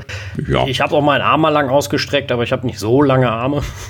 also verlassen wir uns da jetzt mal nicht riesig drauf. Aber eigentlich funktioniert das aus einer halbwegs Distanz ganz gut. Aber es kann natürlich sein, zwecks Zuverlässigkeit, also das ist zuverlässig die Erkennung funktioniert, äh, dass da schon noch ein bisschen was gemacht werden muss. Aber äh, ja, äh, Apple hat ja noch ein bisschen Zeit, denke ich jetzt mal. Wie gesagt, der iMac wird nicht der erste sein, der, der, der den Umbau kriegt. Aber ja. ja. Gut, vor, vor allen Dingen, dass es geht nicht in eine Richtung, wo sie jetzt schwer Innovation machen müssten. Sie kamen ja vom, äh, vom Consumer Desktop-Bereich. Ne? Das ist ja die alte Kinect 1-Technologie. Äh, Apple hatte ja diese Firma dann nachher aufgekauft und quasi einfach nur dramatisch miniaturisiert die Technologie. Ne? Das ist ja äh, genau dieselbe Technologie. Wenn man sich mal diese Original Kinect anschaut, dann, dann stehen die sogar auch noch in der Reihenfolge, die Sensoren. das, das ist quasi unverändert einfach nur kleiner gemacht worden. Und die Herausforderung damals ist halt eben die Miniaturisierung gewesen, dass man das in ein Smartphone reinbekommt. Ja, gut, das ist ja, das ist ja meist die große Herausforderung, etwas genau. klein zu machen. Ne? Also ich meine, ein Riesending zu bauen, äh, das war auch damals mit den ersten Computern nicht das Problem, aber bis die mal so klein waren wie heute, äh, das hat halt ist halt die Schwierigkeit. Ne? Und das macht es ja auch immer teuer. Das darf man auch immer nicht vergessen. Ne? Kleine Sachen sind mhm. meist auch viel, viel teurer. Und äh, ja, aber Apple ist da gut drin. Ähm, wie gesagt, sie haben sie ja eigentlich fertig. Also ich denke nicht, dass das eine, äh, ein riesen äh, neue Ingenieursaufwand wäre. Aber äh, ein paar Sachen müssen vielleicht mal angepasst werden für den Mac. Das kann durchaus sein. Aber äh, ja, Face ID im Mac. Äh, ich fände es cool. Ich fände sogar auch auf dem, auf den MacBooks cool, wenn sie es da irgendwann einbauen würden. Ich weiß mhm. aber, dass sie sich da in der Ecke manövriert haben, hatten wir aber schon, wollen wir jetzt nicht nochmal diskutieren, fällt ja. wieder ein. Ähm, genau. Ja. Mhm. Ansonsten ja. äh, einfach ein paar Podcasts zurück, da haben wir das ausführlich diskutiert.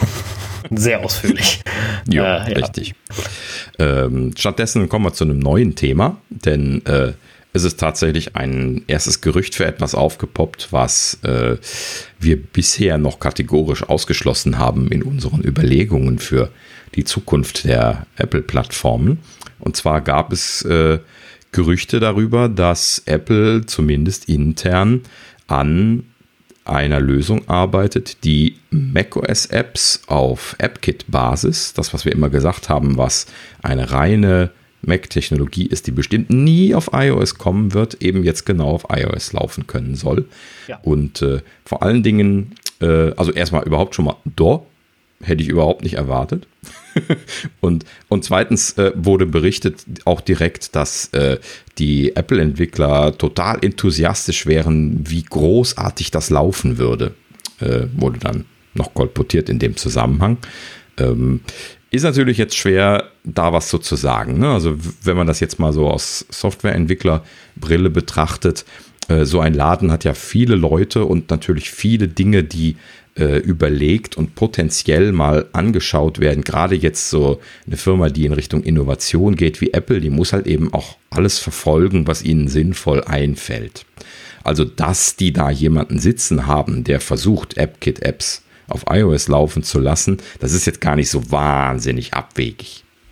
Aus der Warte hatten wir das auch bisher nicht gesagt. Wir hatten eher gesagt, das ist halt eben ein Mausinterface und ein Mausinterface unter iOS ist unrealistisch mit Touch-Bedienung.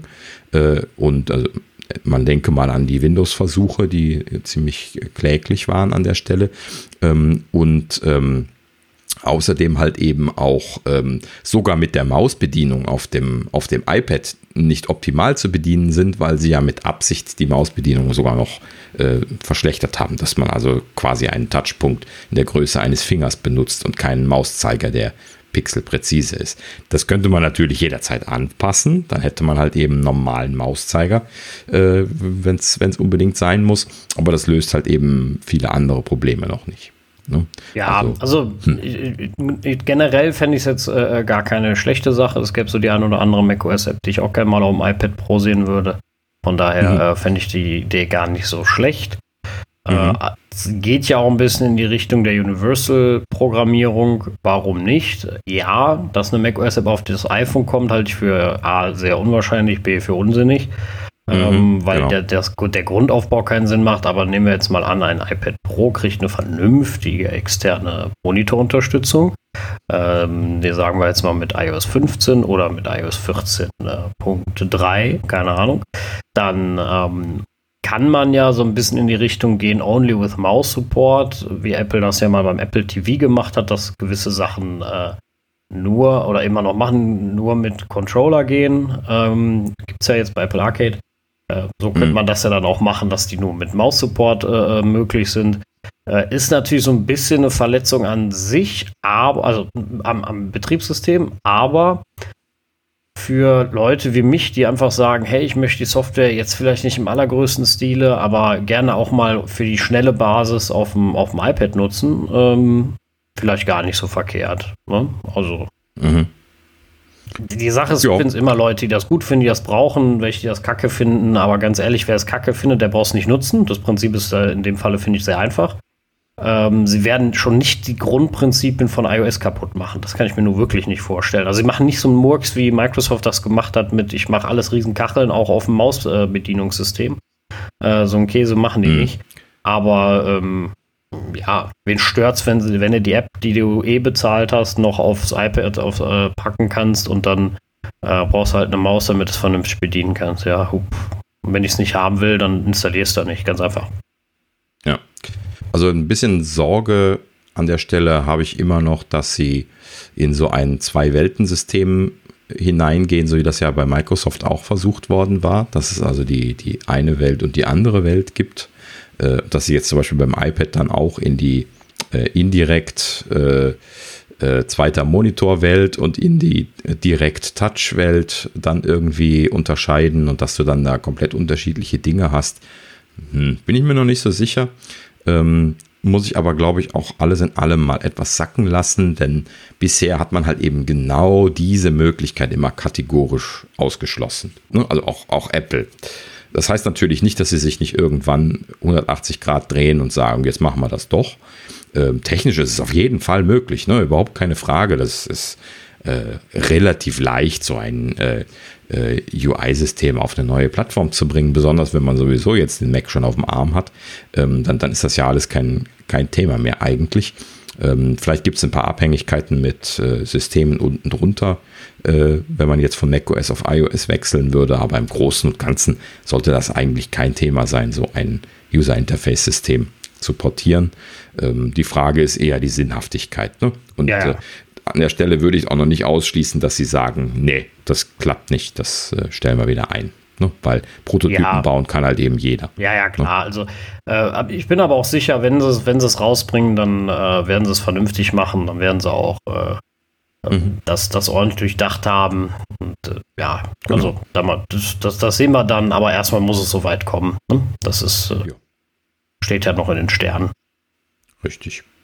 Ja, aber immerhin mal ein schönes neues Gerücht. Ähm, ja. Äh, macht das Ganze jetzt rund. In dem Sinne scheinen sie ja dann tatsächlich doch alle Möglichkeiten, zumindest äh, in äh, der Erprobungsstufe, in der Evaluationsstufe zumindest zu verfolgen. Und klar, würde ich wahrscheinlich auch machen, wenn ich an der Stelle bin. Ne, wir haben ja schon gesagt, also irgendwie scheinen sie ja ein größeres Konzept im Hinterkopf zu haben, was sie noch nicht so klar sagen momentan. Ne, also anzunehmen wäre ja, dass sie früher oder später wirklich die Systeme zusammenführen wollen. Aber äh, äh, also, und das, das würde natürlich letzten Endes am besten funktionieren, wenn sie beide Systeme jetzt in dem Stand, wie es jetzt gerade ist, gegenseitig befähigen. Ne? Und äh, natürlich lag da die Variante, wie sie das jetzt mit Catalyst gemacht haben, ähm, auf, auf, mit den iOS-Apps auf dem Mac, lag etwas näher, aber in die andere Richtung bietet sich das ja auch an. Das fällt einem ja auch sofort ein, wenn man drüber nachdenkt. Ne? Ja, ja, klar. Oder halt eben nur als kategorisch unsinnig immer von Apple abgelehnt und äh, ja, damit sind wir wieder da, wo wir eben schon waren. Okay, nächstes Thema. Ähm, ja, gut, das war jetzt irgendwie so eine äh, Kleinigkeit für Entwickler und zwar äh, die, die Xcode-Version Xcode 12 Version, die jetzt als Beta 3 gekommen ist, die ist jetzt Universal geworden. Ich weiß nicht, ob du das mitbekommen hast, Sascha, dass die vorher separate Versionen gebaut hatten. Ne? Also es gab einmal für die äh, Silicon, also für den, äh, für den äh, ja, ja, ich habe das, ich hab das ADP und einmal für die Intels separate und jetzt haben sie es zusammen ja. äh, als ein Release. Äh, Hat man sofort an der Größe gesehen, dass da was. Ja. Also, sagen wir mal, ich habe sofort an der Größe gesehen, da stimmt was nicht. Und dann habe ich mal nachgeguckt und gesehen, oh, ja, dann äh, passt. Ne? Also, mhm. Äh, müssen ja jetzt auch alles in eins packen, also von daher äh, ja. wird Sag auch. Mal die Zahl. Äh, oh, äh, weißt du sie aus dem Kopf? Äh, ich weiß es nicht mehr. Zehn? Zehn, also fast 10, elf Gigabyte. Ja, ich meine, ja. ich mein, es waren fast elf. Also es war schon brutal groß. Ja, 10,8 oder so. Gegen all unsere Hoffnungen, die wir ja mal irgendwann gesagt haben, es wird klar, sollte kleiner werden. Ja, mein, mein, Wunsch. Ja, ja, genau. Also äh, wir hatten ja mal darüber gesprochen, äh, ähm, dass es kleiner werden sollte von der Installationsgröße und da hat Apple sich wahrscheinlich gedacht, ha, von wegen, ja, wir packen noch was drauf. Und, Und mal Bier. genau. Also, ähm, nee, das ist technisch bedingt natürlich ähm, nötig. Und ähm, Apple hat ja gesagt, sie packen das äh, ins Caching. Also da kann man, äh, mal, äh, warte ich jetzt mal, dass das halbwegs vernünftig funktioniert. Äh, aber ja, erstmal ist es größer geworden. Ähm, ja, Universal, nette Sache. Ja, ähm, hat mich dann natürlich auch gleich angesprungen, als ich es versucht habe auszupacken, dass ich nicht genügend äh, Festplattenplatz frei hätte. Ja, das, ähm, ich glaube, das war aber ein stranger Fehler, weil den hatte ich auch, obwohl ich genug Platz hatte. Ja, aber hast du mal nachgeguckt? Ich habe es gerade mal aufgerufen, wie groß das Endpakt ist. Das ist schon eine Hausnummer, ne? Waren also, 70 also, Gigabyte? Na, 27,6. Ach, scheiße. Jetzt weiß ich auch, warum der gesagt hat, er hat nicht mehr viel Platz. Er musste wahrscheinlich erstmal alles aufräumen, ah. was noch im. Also ich, äh, ich, ich weiß ja nicht, was ich weiß ja nicht, was bei dir falsch läuft, ne? Aber bei mir hat Xcode 12 Beta 3 467,1 MB. Was? Kein Witz jetzt. Steht hier. Kann ja, kann ja da, hat er, da hat er mit Sicherheit irgendwas äh, komisch zusammengerechnet. Also ich hatte, äh, ich hatte noch die alte Beta drauf, die habe ich dann äh, nachher gelöscht. Die normale Xcode hat dafür 17,15 Gigabyte. Ja, das ist die bei mir auch. Aber jetzt kann. Dann ist das auch realistisch, dass die neue 27 hat. ja, ja, aber in der Tat, bei mir steht hier äh, 467 MB. Ach, der belügt dich. Ja, vermutlich. Gehe auch davon aus, aber. Dein Rechter belügt dich sowieso an, an komischen Stellen. Ja, manchmal ist er nicht ganz ehrlich zu mir, ja. Das finde ich nicht nett. Aber ich äh, sehe jetzt gerade auch keine Möglichkeit, dass. Äh, äh, ja, interessanterweise sagt er hier nur 175,3 MB auf dem Volumen. Mhm. Ja, also. Ja, noch irritierender. Ja, wird nicht besser. Ähm, okay, gut. Sollte auch nur eine kleine Anmerkung sein. Genau. Ähm, viel spannender fand ich eigentlich, dass in der aktuellen macOS Big Sur Beta, ich muss mich ja weiter dran gewöhnen, ähm, ein neues Framework aufgetaucht ist und zwar ein Virtualization Framework. Hm? Ja. Das hatten sie eigentlich versprochen, ne? Also. Äh, ja, also sie hatten es zumindest so, so inoffiziell, offiziell angekündigt. Genau. Denn ähm, äh, unser aller unser aller hochgeschätzter Softwarechef hatte ja in den Interviews angekündigt, dass es halt eben keinen äh, Linux Multiboot äh, mit den äh, Apple Silicon Macs geben wird. Ne, dass man also nur äh, Mac OS booten können wird von, äh, äh, von der Platte. Genau. Ähm, und dass alles andere mit Virtualisierung zur Verfügung gestellt werden wird und ähm, hatte aber dann keine Details dazu gesagt. Und zur WWDC hatten sie da auch keine Details zu gesagt. Deswegen war das jetzt interessant zu sehen. Also äh, es gibt da jetzt äh, dieses Virtualization Framework, welches im Prinzip genau das ist, was man erwarten würde, nämlich so eine Low-Level Virtualisierungslösung. Äh, ich habe mir sagen lassen, das ist ähnlich wie das, was sie bisher als Hypervisor Framework äh, auch schon gehabt haben, nur halt eben äh, ist dieses Hypervisor-Framework auf, äh, auf Intel ausgelegt und äh, das hier ist halt eben ein generischeres, ähm, welches jetzt äh, dem Sehen nach offiziell momentan nur Linux-Support zeigt. Aber da haben natürlich gleich Leute dran, dran äh, rumgeschraubt und äh, mal so gegen die Strings getreten und solche Sachen gemacht und haben halt eben dann gesehen, dass da einige ausgeschaltete Funktionsbereiche noch drin zu sein scheinen. Unter anderem zum Beispiel die Möglichkeit, ähm, von einem EFI-BIOS zu booten, was also dann bedeutet, man könnte potenziell zum Beispiel auch äh, eine, eine Windows-Virtualisierung machen oder, äh, oder ähnliches. Und ähm, äh, was man sogar außerdem da noch gefunden hat, ist auch die Möglichkeit, macOS zu booten.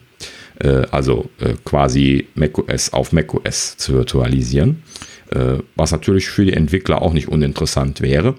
Ähm, das Schöne an dem Ganzen, wenn wir jetzt mal mit dem äh, scheinbar schon offiziellen Teil mit dem Linux-Support anfangen, das wird jetzt die, die Docker-Freunde schon glücklich machen, denn äh, das macht dann jetzt quasi möglich, dass man sowas wie Docker machen kann wieder auf den Apple Silicon Macs, was ja dann bisher eben äh, nicht möglich war. Da ist jetzt halt eben genau dieses Framework das, was das ermöglicht. Da muss halt eben dann obendrauf, äh, muss es entsprechende Lösungen geben. Ne? Also sowas wie äh, Parallels zum Beispiel, die bauen dann auch auf diesem Framework auf. Ne? Wenn, also, wenn es also jetzt dann diese ARM-Version von Parallels gibt, das hatte Apple ja auch schon gezeigt, dass sie da dran am Arbeiten sind, dann äh, wird die halt eben auf diesem Virtualization Framework aufbauen und dann halt eben möglichst effizient dann äh, diesen äh, äh Virtualisierungslayer dann ausführen mit dem entsprechenden ähm, Gastbetriebssystem, was dann da drin laufen soll. Und das ist natürlich alles weiterhin so wie gehabt, ist halt eben nur, dass da jetzt die notwendigen Schnittstellen für gekommen sind. Und schön zu sehen, dass sie da gleich äh, auch weiterdenken, ich bin mal gespannt, was Apple da dann offiziell releasen wird, aber ähm, es geht halt eben schön in die Richtung, dass man allerlei Virtualisierungen damit machen kann und damit halten sich ja dann viele Möglichkeiten offen. Ja, sie würden ja sonst gerade ihre Pro-Produkte doch ziemlich äh, beschränken, wenn das alles nicht mehr möglich wäre. Äh, ich glaube, das wissen sie auch. Da würden sie auch viele Entwickler vor allem verlieren und ähm, die das mhm. brauchen. Und äh, ja, von daher äh, mit Sicherheit nicht verkehrt, äh, das, ähm, das, das zu, ordentlich zu implementieren. Und wenn Apple was macht, machen sie es ja meist vernünftig. Von daher äh, wichtiger, guter Schritt und ja. Mhm, genau. Ja, und ähm, als letztes, bezüglich zumindest der, dieser entwicklerzentrischen Themen, hatte ich hier noch eine Sache, die hatten wir letzte Woche übersehen, scheinbar. Und zwar ähm, Apple released Exposure Notification Framework Source. Ähm, und zwar, ähm, nee, ich habe gerade ein Déjà-vu, wir hatten das schon, oder? das, ich habe das bestimmt irgendwie einfach nur vergessen. Kann das sein? Ich habe ähm, gerade die Erinnerung dran. Ich muss, äh, ähm, muss jetzt auch gerade passen, ob wir es schon im Podcast besprochen haben, weil wir es privat definitiv besprochen hatten. Ähm, aber trotzdem, ja. wir können es ja eh nur kurz und knapp erwähnen. Äh, ja, also, manchmal schwer auseinanderzuhalten, wenn man hier so den ganzen Tag irgendwie äh, Gerüchte am Juggeln ist. Äh, ja gut, also kurz, kurz zusammengefasst, äh, Apple hat quasi den Source Code von dem Exposure Notification Framework veröffentlicht, welches äh, ja die Basis für äh, die äh, Covid-19-Apps ist, unter anderem eben der deutschen App, ne, die, ja, die wir ja in, vor einigen Wochen schon ausführlich besprochen hatten immer. Und ja, äh, unerwartet, würde ich dann an der Stelle einfach nur kommentieren. Hatte nämlich, glaube ich, jetzt keiner mit gerechnet, dass sie nee. das veröffentlichen. Also, dass es ver komplett veröffentlichen, habe ich, also das ist komplett, aber äh, dass es veröffentlichen, hätte ich auch nicht gedacht. Ne, das habe ich jetzt mhm. äh, nicht erwartet. Ich war ja schon verwundert, dass äh, die Telekom und SAP den Source Code zu der Corona-App überhaupt, äh, also dass die äh, ihren Source Code veröffentlichen, aber dass Apple das macht, ist natürlich ein bisschen, ja. das war mhm. schon sehr verwunderlich, doch. Ja, ähm, genau, also bisschen unerwartet. Ähm, wenn man dann reinschaut, ich habe jetzt auch nochmal äh, einen groben Flug drüber gemacht, aber andere Leute haben sich natürlich gleich das ein bisschen genauer angeschaut. Ähm, ist ganz lustig zu erwähnen, zwei Sachen. Und zwar ähm, erstens, äh, sie haben äh, natürlich mit ihrem nativen Bluetooth-Stack gearbeitet und nicht mit den offiziellen APIs, wie wir Entwickler das machen. Sind direkt an den Bluetooth-Stack rangegangen, den wir gar nicht zugreifen können als, als APIs. Und diese Sachen haben sie natürlich auch zensiert. Das heißt also, da haben sie einfach nur auskommentierte äh, Methodenaufrufe im Code und die entsprechende äh, API ist natürlich dann nicht mitgeliefert worden von diesem Stack. ähm, die ist ja auch keine Public API, deswegen äh, war das auch nicht zu erwarten. Ähm, ja, es wundert mich jetzt nicht wirklich, weil solche Sachen sind natürlich dann immer auch eine gewisse Besonderheit. Ähm, ja, und als zweites ähm, noch eine kleine Anekdote für die Entwickler. Und zwar ähm, wird so ein kleiner, kleiner Scherz manchmal auf, auf Twitter immer hin und her geworfen. Und zwar äh, bei Apple heißt es immer, wenn man es ordentlich machen soll, dann macht man es mit Objective-C. das kennen viele Leute überhaupt nicht. Ne? Ich glaube, du hattest es auch noch nicht gekannt. Ich habe es auch noch nicht gekannt, ja. Mhm. Ja gut, da muss man sich dann schon mal mit beschäftigt haben, äh, um, um das wirklich gesehen zu haben. Äh, und zwar, es geht darum, dass ähm, es tatsächlich einen Hybriden gibt, der Objective-C und C zusammenbringt. Äh, insofern zusammenbringt, dass man halt eben äh, C Interoperabilität hat. Ne? Man kann also problemlos C APIs benutzen, ja, weil man die direkt aufrufen kann. Ähm, und man kriegt sogar noch mehr, vor allen Dingen sogar Objektkompatibilität. Also die C und die Objective-C Objekte äh, bei Objective-C sind miteinander kompatibel. Das heißt also, das Ganze kann so ineinander verzahnt äh, laufen. Das heißt also, äh, das ist gerade für solche Leute wie, wie Apple selber, die Framework-Engineers bei Apple, die machen halt eben an vielen Stellen noch C, gerade da, wo Performance notwendig ist. Ähm, der Grafikstack zum Beispiel ist zu einem großen Teil in C geschrieben. Ähm, und letzten Endes sind die dann in der Regel über Objective-C dann angebunden, diese C APIs, ne? weil die ja irgendwie in die Objective-C-Welt rein müssen. Ne? Die klassische Lösung von Apple und äh, nach Swift drüber wird dann ja nur gebridged, aber das ist dann nochmal eine andere Thematik. So und äh, natürlich kann man auch Anwendungen direkt in Objective-C schreiben. Ne? Das, dann, das, das sieht dann tatsächlich so ein bisschen was wie so ein Mischmasch zwischen C und Objective-C aus. Ähm, und äh, ja, da hat man so ein paar Features, äh, die ganz nett sind. Man hat halt eben auch die Möglichkeit, äh, das zu machen, was, was Swift ja performance-mäßig gerne macht, nämlich halt eben statische Methodenaufrufe zu machen. Und auf der anderen Seite kann man trotzdem dann immer noch Dynamic Dispatch benutzen, wenn man ihn benutzen möchte, was eben also die Mischung aus beiden Welten ergibt. Ne? So ähnlich wie wenn man den Swift halt eben äh, äh, mal statische Methodenaufrufe, also die normalen Swift-Methodenaufrufe macht und dann wieder Dynamic Dispatch-basierte Methodenaufrufe macht, zum Beispiel für äh, Klassen, die von NS-Object ableiten und ja dann damit dann äh, Objective-C kompatibel sein müssen. Okay, ist gerade sehr sehr technisch geworden, ähm, aber letzten Endes äh, einfach nur so ein kleiner Schmunzler, dass halt eben hier äh, Objective-C zum Einsatz kommt und dann halt eben auch noch in diesem Special Flavor Objective-C++, der äh, ja relativ unbekannt ist und deswegen nochmal ein Schmunzler obendrauf, äh, dass sie das dann darin geschrieben haben. Äh, ne, weil das, das werden ja ordentliche Leute gemacht haben. Da gehe ich auch mal von aus, ja. Genau. Ja, faszinierend. Aber logischerweise, vielleicht das gerade noch im Anschluss erwähnt, ne? also ähm, ich, ich sage das hier immer, immer hinterher, deswegen äh, muss ich es vielleicht hier auch mal nachschieben. Äh, Apple hat, hat, hat halt eben sehr viele Objective-C äh, und C++-Entwickler. Ne? Äh, zum Beispiel die ganzen Entwicklertools, auch die äh, LVM und Swift und Co. sind alle in C++ geschrieben.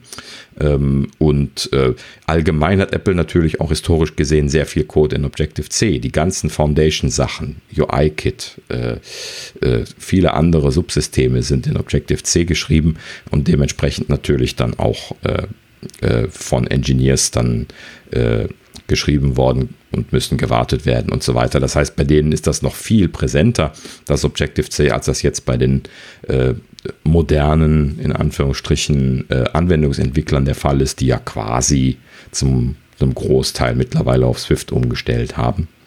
Ähm, ja, aber so ist das halt. Ne? In dem Bereich hat sich das alles ein bisschen gezogen.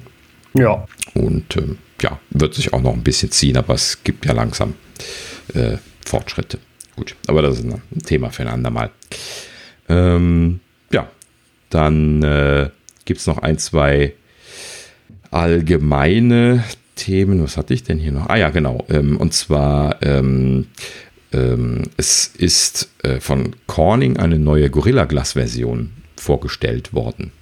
Gorilla Glass ist letzten Endes das Glas, was auch auf den iPhones als Displayglas eingesetzt wird. Und das ist dieses Glas, was äh, speziell behandelt ist, welches dann äh, äh, besonders resistent gegen, gegen Kratzer ist. Im Verhältnis zu Standardglas, jetzt vor allen Dingen. Ne? Also ähm, im Englischen heißt das Leimglas. Wie heißt das eigentlich im Deutschen? Das weiß ich gar nicht. Fensterglas, glaube ich oder sowas. Müsste ich jetzt auch nochmal nachgucken. Ähm, und äh, ja, also äh, dieses Gorilla Glass, das hat ja über die Jahre immer und immer wieder Verbesserungen bekommen. Die wurden ja immer weiter verbessert, die Formulierungen. Und äh, jetzt diese neu vorgestellte Variante, die Victus genannt wird, die ist mal wieder einen deutlichen Schritt besser geworden. Deswegen wollte ich es mal, mal erwähnen. Vor allen Dingen auch, weil die Wahrscheinlichkeit relativ hoch ist, dass wir das früher oder später auch auf dem iPhone sehen werden, weil Corning ja der Lieferant für die äh, Gläser von, von Apple auch ist. Ähm, und äh, was sie hier versprechen für diese Victus-Version, das ist erstens, dass das viel, viel resistenter gegenüber äh, Fallszenarien ist. Sie sagen, äh, im Labor hält das äh, Fallhöhen von zwei Metern aus in so einer Situation, wo man das äh, so montiert wie an einem Smartphone dann fallen lässt. Das ist schon eine Hausnummer. Also ich glaube, vorher haben sie einen Meter äh, gemacht oder sowas oder so irgendwas Vergleichbares. Ich müsste nochmal nachgucken. Ne, also da, da, ist schon einiges besser geworden.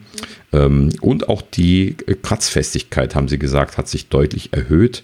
Ähm, ich habe jetzt äh, hier nur die Vergleichswerte, die Corning angegeben hat. Und zwar vorher äh, sollen die äh, Glasvarianten so zwischen 2 und 4 Newton Druck ausgehalten haben, bevor Kratzer reinkommen. Wenn man jetzt zum Beispiel mit einem Sandkorn auf die Oberfläche drauf drückt und dann schiebt, ne? ähm, oder mit einem Schlüssel oder sowas, aber man, man muss ja dann immer sehr viel punktuellen Druck machen, damit man das überhaupt schafft noch. Und ähm, Also bisher 2 bis 4 Newton Druck und das neue Glas soll jetzt 8 Newton Druck aushalten. Also das ist schon spürbar mehr dann. Ne? Und ähm, ja, letzten Endes äh, spannende Weiterentwicklung. ist natürlich immer vorteilhaft, wenn äh, das Glas besser wird. Vor allen Dingen auch, dass man, wenn man mal so rund guckt in der Fußgängerzone, ja heute tatsächlich immer noch relativ viele kaputte äh, Scheiben sieht auf Smartphones. Ist halt das, ähm, was als erstes kaputt geht, ne? Ja, richtig, genau. Ja, da die Dinge ja immer komplett aus Glas mittlerweile sind, äh, gerade die iPhones, ist das natürlich auch äh, super gefährlich. Hm. Ja, klar. Also ich weiß nicht, ich bin da auch irgendwie nicht der Kandidat für. Ich habe noch kein Glas kaputt geschafft, äh, kaputt gemacht von, von meinen iPhones oder von Testgeräten oder von sonst was. Ähm, aber ich scheine ja irgendwie allgemein ein vorsichtiger Geselle zu sein. ähm, wenn man sich mal an meine Kabel erinnert, die auch quasi nie sterben. ähm, aber äh, vielleicht ist das auch einfach Zufall gewesen, dass ich bisher einfach Glück gehabt habe und morgen schmeiße ich es runter und das Glas ist kaputt. Und dann bin ich am Fluchen. also ich will es jetzt auch nicht rauf äh, beschwören. Ähm, aber ja, ne, Verbesserung ist immer gut. Und ähm, wenn es dann äh, bei uns ankommt, umso besser. Ähm, erwähnenswert an der Stelle ist noch, dass äh, Corning betonte, dass da auch äh, äh, die Dicke reduziert werden könnte, um dieselbe Haltbarkeit wie bisher mit weniger Dicke des Glases hinzubekommen. Ähm, ich weiß nicht mehr genau, wie dick das Glas auf dem iPhone war, aber es war schon sehr dünn. Ähm, ich weiß nicht, ob das letzten Endes dementsprechend eine große Rolle noch spielen würde, dass man das noch viel dünner, Bitte dünner nicht. bekommt. Lass einfach dicker ich, und haltbarer. Ja, genau. Also, also, das, das würde ich aber eben auch hoffen. Also das dünner zu machen auf Kosten der Haltbarkeit, das, äh, nee, das macht keinen Sinn. Auf gar hm. keinen Fall. Ja. Also im Allgemeinen kann man an der Stelle vielleicht nochmal sagen, also ne, wenn man sich auf YouTube mal die Videos anguckt von den Leuten, die sich dann äh, ne, letztes Jahr haben sie das natürlich wieder mit großer Freude gemacht, so wie jedes Jahr sich einfach so im Apple Store ein iPhone 11 Pro gekauft und dann sofort vor dem Laden hingegangen und haben es kaputt gekloppt und oder versucht kaputt zu kloppen, denn es ist mittlerweile gar nicht mehr so einfach wie vor ein paar Jahren, äh, ne, wo sie die Geräte ja einmal runtergeschmissen haben und das Displayglas war kaputt und bei den 11 Pros da äh, na, schaut mal auf YouTube, äh, da muss man sich schon anstrengen, die kaputt zu kriegen. Also da, das ist schon deutlich besser geworden. Ähm, das hat wohl auch mit der Gehäusekonstruktion zu tun, die ja seit dem iPhone X äh, auch da deutlich besser geworden ist. Der Stahlrahmen scheint da wohl einiges noch abzuhalten, was die Aluminiumrahmen nicht abgefedert kriegen. Ähm, und dazu kamen ja dann auch noch die neuen Gorilla Glass Versionen in der letzten Zeit. Das wurde ja eben sukzessive immer besser. Ähm, und da haben sich manche Leute schon ganz schön anstrengen müssen. Aber ja, wie gesagt, Fortschritt ist Fortschritt.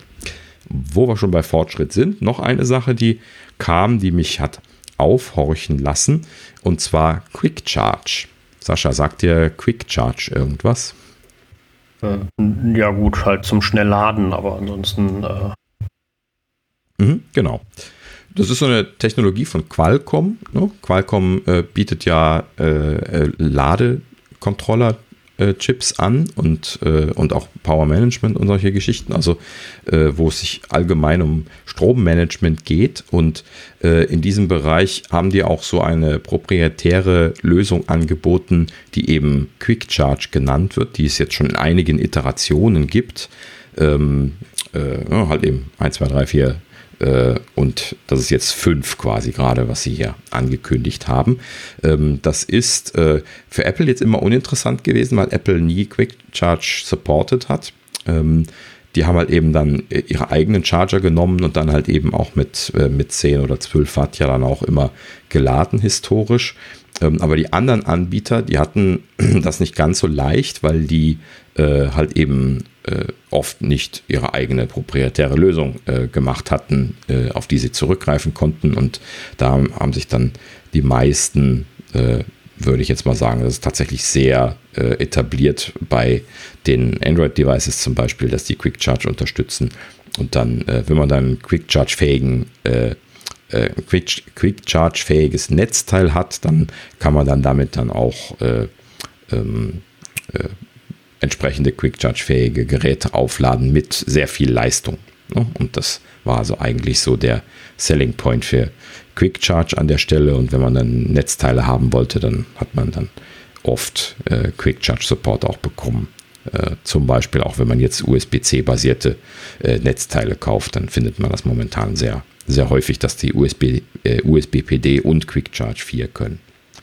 Ähm, so, lange Rede, kurzer Sinn. Was haben sie jetzt neu vorgestellt? Quick Charge 5 äh, soll vor allen Dingen eine Schnellladefunktion unterstützen und zwar innerhalb von 5 Minuten 50 Prozent des Akkus aufladen. Hm. Finde ich jetzt ehrlich gesagt eine, eine etwas ungenaue Zahl, weil die haben nicht gesagt, wie groß der Akku ist und das ist ja doch schon eine Hausnummer. Ne? Wenn ich jetzt so ein iPad-Akku aufladen möchte, äh, habe ich da ja in fünf Minuten ganz anders Strom durchzubraten als für ein iPhone. Ähm, äh, aber ja, so in die Details habe ich jetzt nicht reingeschaut, aber äh, sie scheinen da halt eben irgendwie ähm, äh, vor allen Dingen etwas an der Ladegeschwindigkeit gedreht zu haben. Sie scheinen aber auch irgendwas an der Ansteuerung gemacht zu haben, denn sie behaupten, dass sie 10% kühler arbeiten, als die Quick Charge 4 Chips das konnten. So, was also bedeutet, dass sie scheinbar weniger Abhitze produzieren. Vielleicht benutzen sie eine höhere Spannung ähm, oder sowas in der Richtung. Ähm, äh, interessant zu erwähnen, deswegen hatte ich es hier auch nochmal aufgeschrieben, ist ja jetzt nicht, dass Apple das unterstützen würde, im Gegenteil, sondern dass sie es eben nicht unterstützen. Ne? Und dass sie damit halt eben bisher keine so eine super quick, äh, super schnelle Lademöglichkeit unterstützen. Denn das, was äh, Apple jetzt hier Fast Charging nennt, das ist ja jetzt im Verhältnis zu sowas, ist das ja eher langsam. Ne? Ja, Apple war nie so der Fast Charge äh, Pionier, leider. Also da könnten sie ruhig auch mal irgendwie besonders hm. was hervorbringen. Ja, ich, ich bin da hin und her gerissen, äh, so wie, wie jeder, der sich mal ein bisschen was mit Ladetechnologie auseinandergesetzt hat. Denn ähm, Schnellladen ist ja immer ein Kompromiss, ähm, denn du kannst halt eben äh, schnell laden oder gut laden, ja, ja. wenn du es mal so ausdrücken möchtest. Ähm, ne, also du, du, kannst zwar den, den Akku vollknallen, aber dann, dann äh, klingelt es dem auch in den Ohren. Ja, ne? ja, natürlich. Um es mal so zu sagen. Ne? Ja, ja, das stimmt. So, und das ist nicht gesund, das Quick Charge. Also dieses, äh, wenn man genau. das so extrem schnell macht. Das ist keine Frage. Äh, ja, ist, äh, ist jetzt eine, äh, ja, eine Prinzipsache. Möchte ich dem Kunden das selbst überlassen, wie er das macht? Äh, mhm. Ja, mache ich das mit einem intelligenten Controller, dann müssten allerdings die Ladecontroller oder beziehungsweise die Ladesteuerung bei Apple nochmal deutlich intelligenter werden, weil sie funktioniert schon mal grundsätzlich nicht bei, bei G-Charging äh, und auch sonst sehr, äh, bei mhm. mir zumindest bisher immer sehr, äh, ja, zufällig, schon gar nicht scheinbar mit, äh, mit anderen Netzteilen. Also wenn sie nicht von Apple sind, dann verabschiedet sich das Ding sowieso komplett scheinbar. Und äh, ja, dann, sorry, brauche ich das auch nicht. Das, bei mir, mhm. ne? Also ich äh, werde nicht den äh, 5 Watt Adapter äh, verwenden jeden Abend. Ja, ich, das kann man, das geht, aber ich ähm, finde es halt einfach auch vom Prinzip her total ösig. Was hat für eine Funktion? Da brauche ich sie nicht. Mhm. Wenn die ja. so fragil ist. Ne? Ja, gut, ist halt eben ein Trade-off, ne? Also das äh, muss man halt eben nur ins Bewusstsein der Leute hineinbekommen. Ne? Wenn du den Leuten ermöglichen möchtest, äh, schnell zu laden, dann muss man ihnen klar machen können, dass man nicht regulär schnell laden soll, weil sonst beschweren sie sich dann im Anschluss darüber, dass nach sechs Monaten der Akku fritte ist. Das wird dann auch wieder auf Apple, äh, auf Apple abgeladen. Ne? Dann sagen sie, guck mal, der ist ja nicht schnellladefähig, der Akku. Ja, aber die, die anderen gehen auch alle kaputt. Ne? Ja. So, und Apple ist natürlich dann derjenige, der da wieder die Dresche bekommt. Und deswegen kann ich gut verstehen, dass sie da konservativ sind. Ne? Aber genau deswegen habe ich es ja auch aufgeschrieben, weil ich es trotzdem diskutierenswert finde. Die Frage ist halt, wie viel Anwendungsfall das tatsächlich hat. Ne? Also wer braucht so eine extrem schnelle Ladung? Also es ist ja jetzt nicht so, dass die ultra langsam laden, wenn man jetzt einen 18 Watt Adapter an ein iPhone steckt, das geht schon ganz schön flott voran. Äh, jetzt nicht so schnell, aber ich glaube 30 Minuten 50 Prozent äh, genau. meine ich, mhm. so, habe ich im Kopf. Äh, das ist ja, ja auch, äh, auch äh, vernünftig, also eine vernünftige Geschwindigkeit.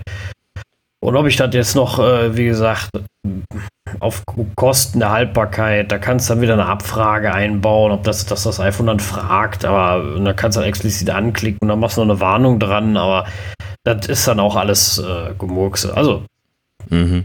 ja, immer schwierig.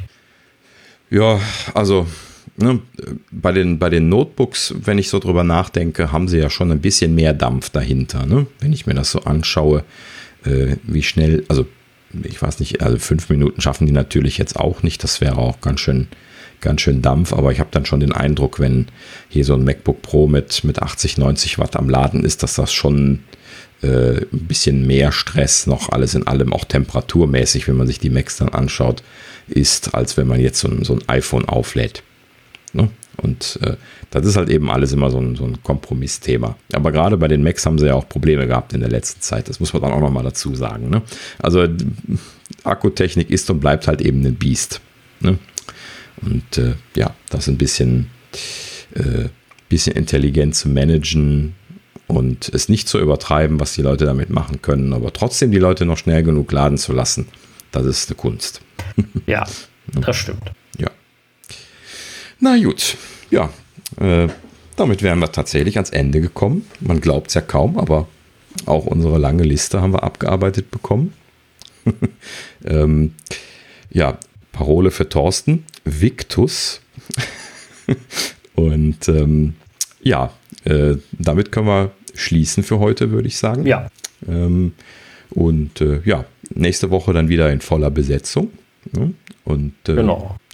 Schauen wir mal, was bis dahin dann so passiert ist. Genau, das bleibt ja abzuwarten, dass wir dann wieder äh, alles Neues, Interessantes haben. Genau. Ja, in diesem Sinne, dann bis zum nächsten Mal. Bis zum nächsten Mal. Ciao.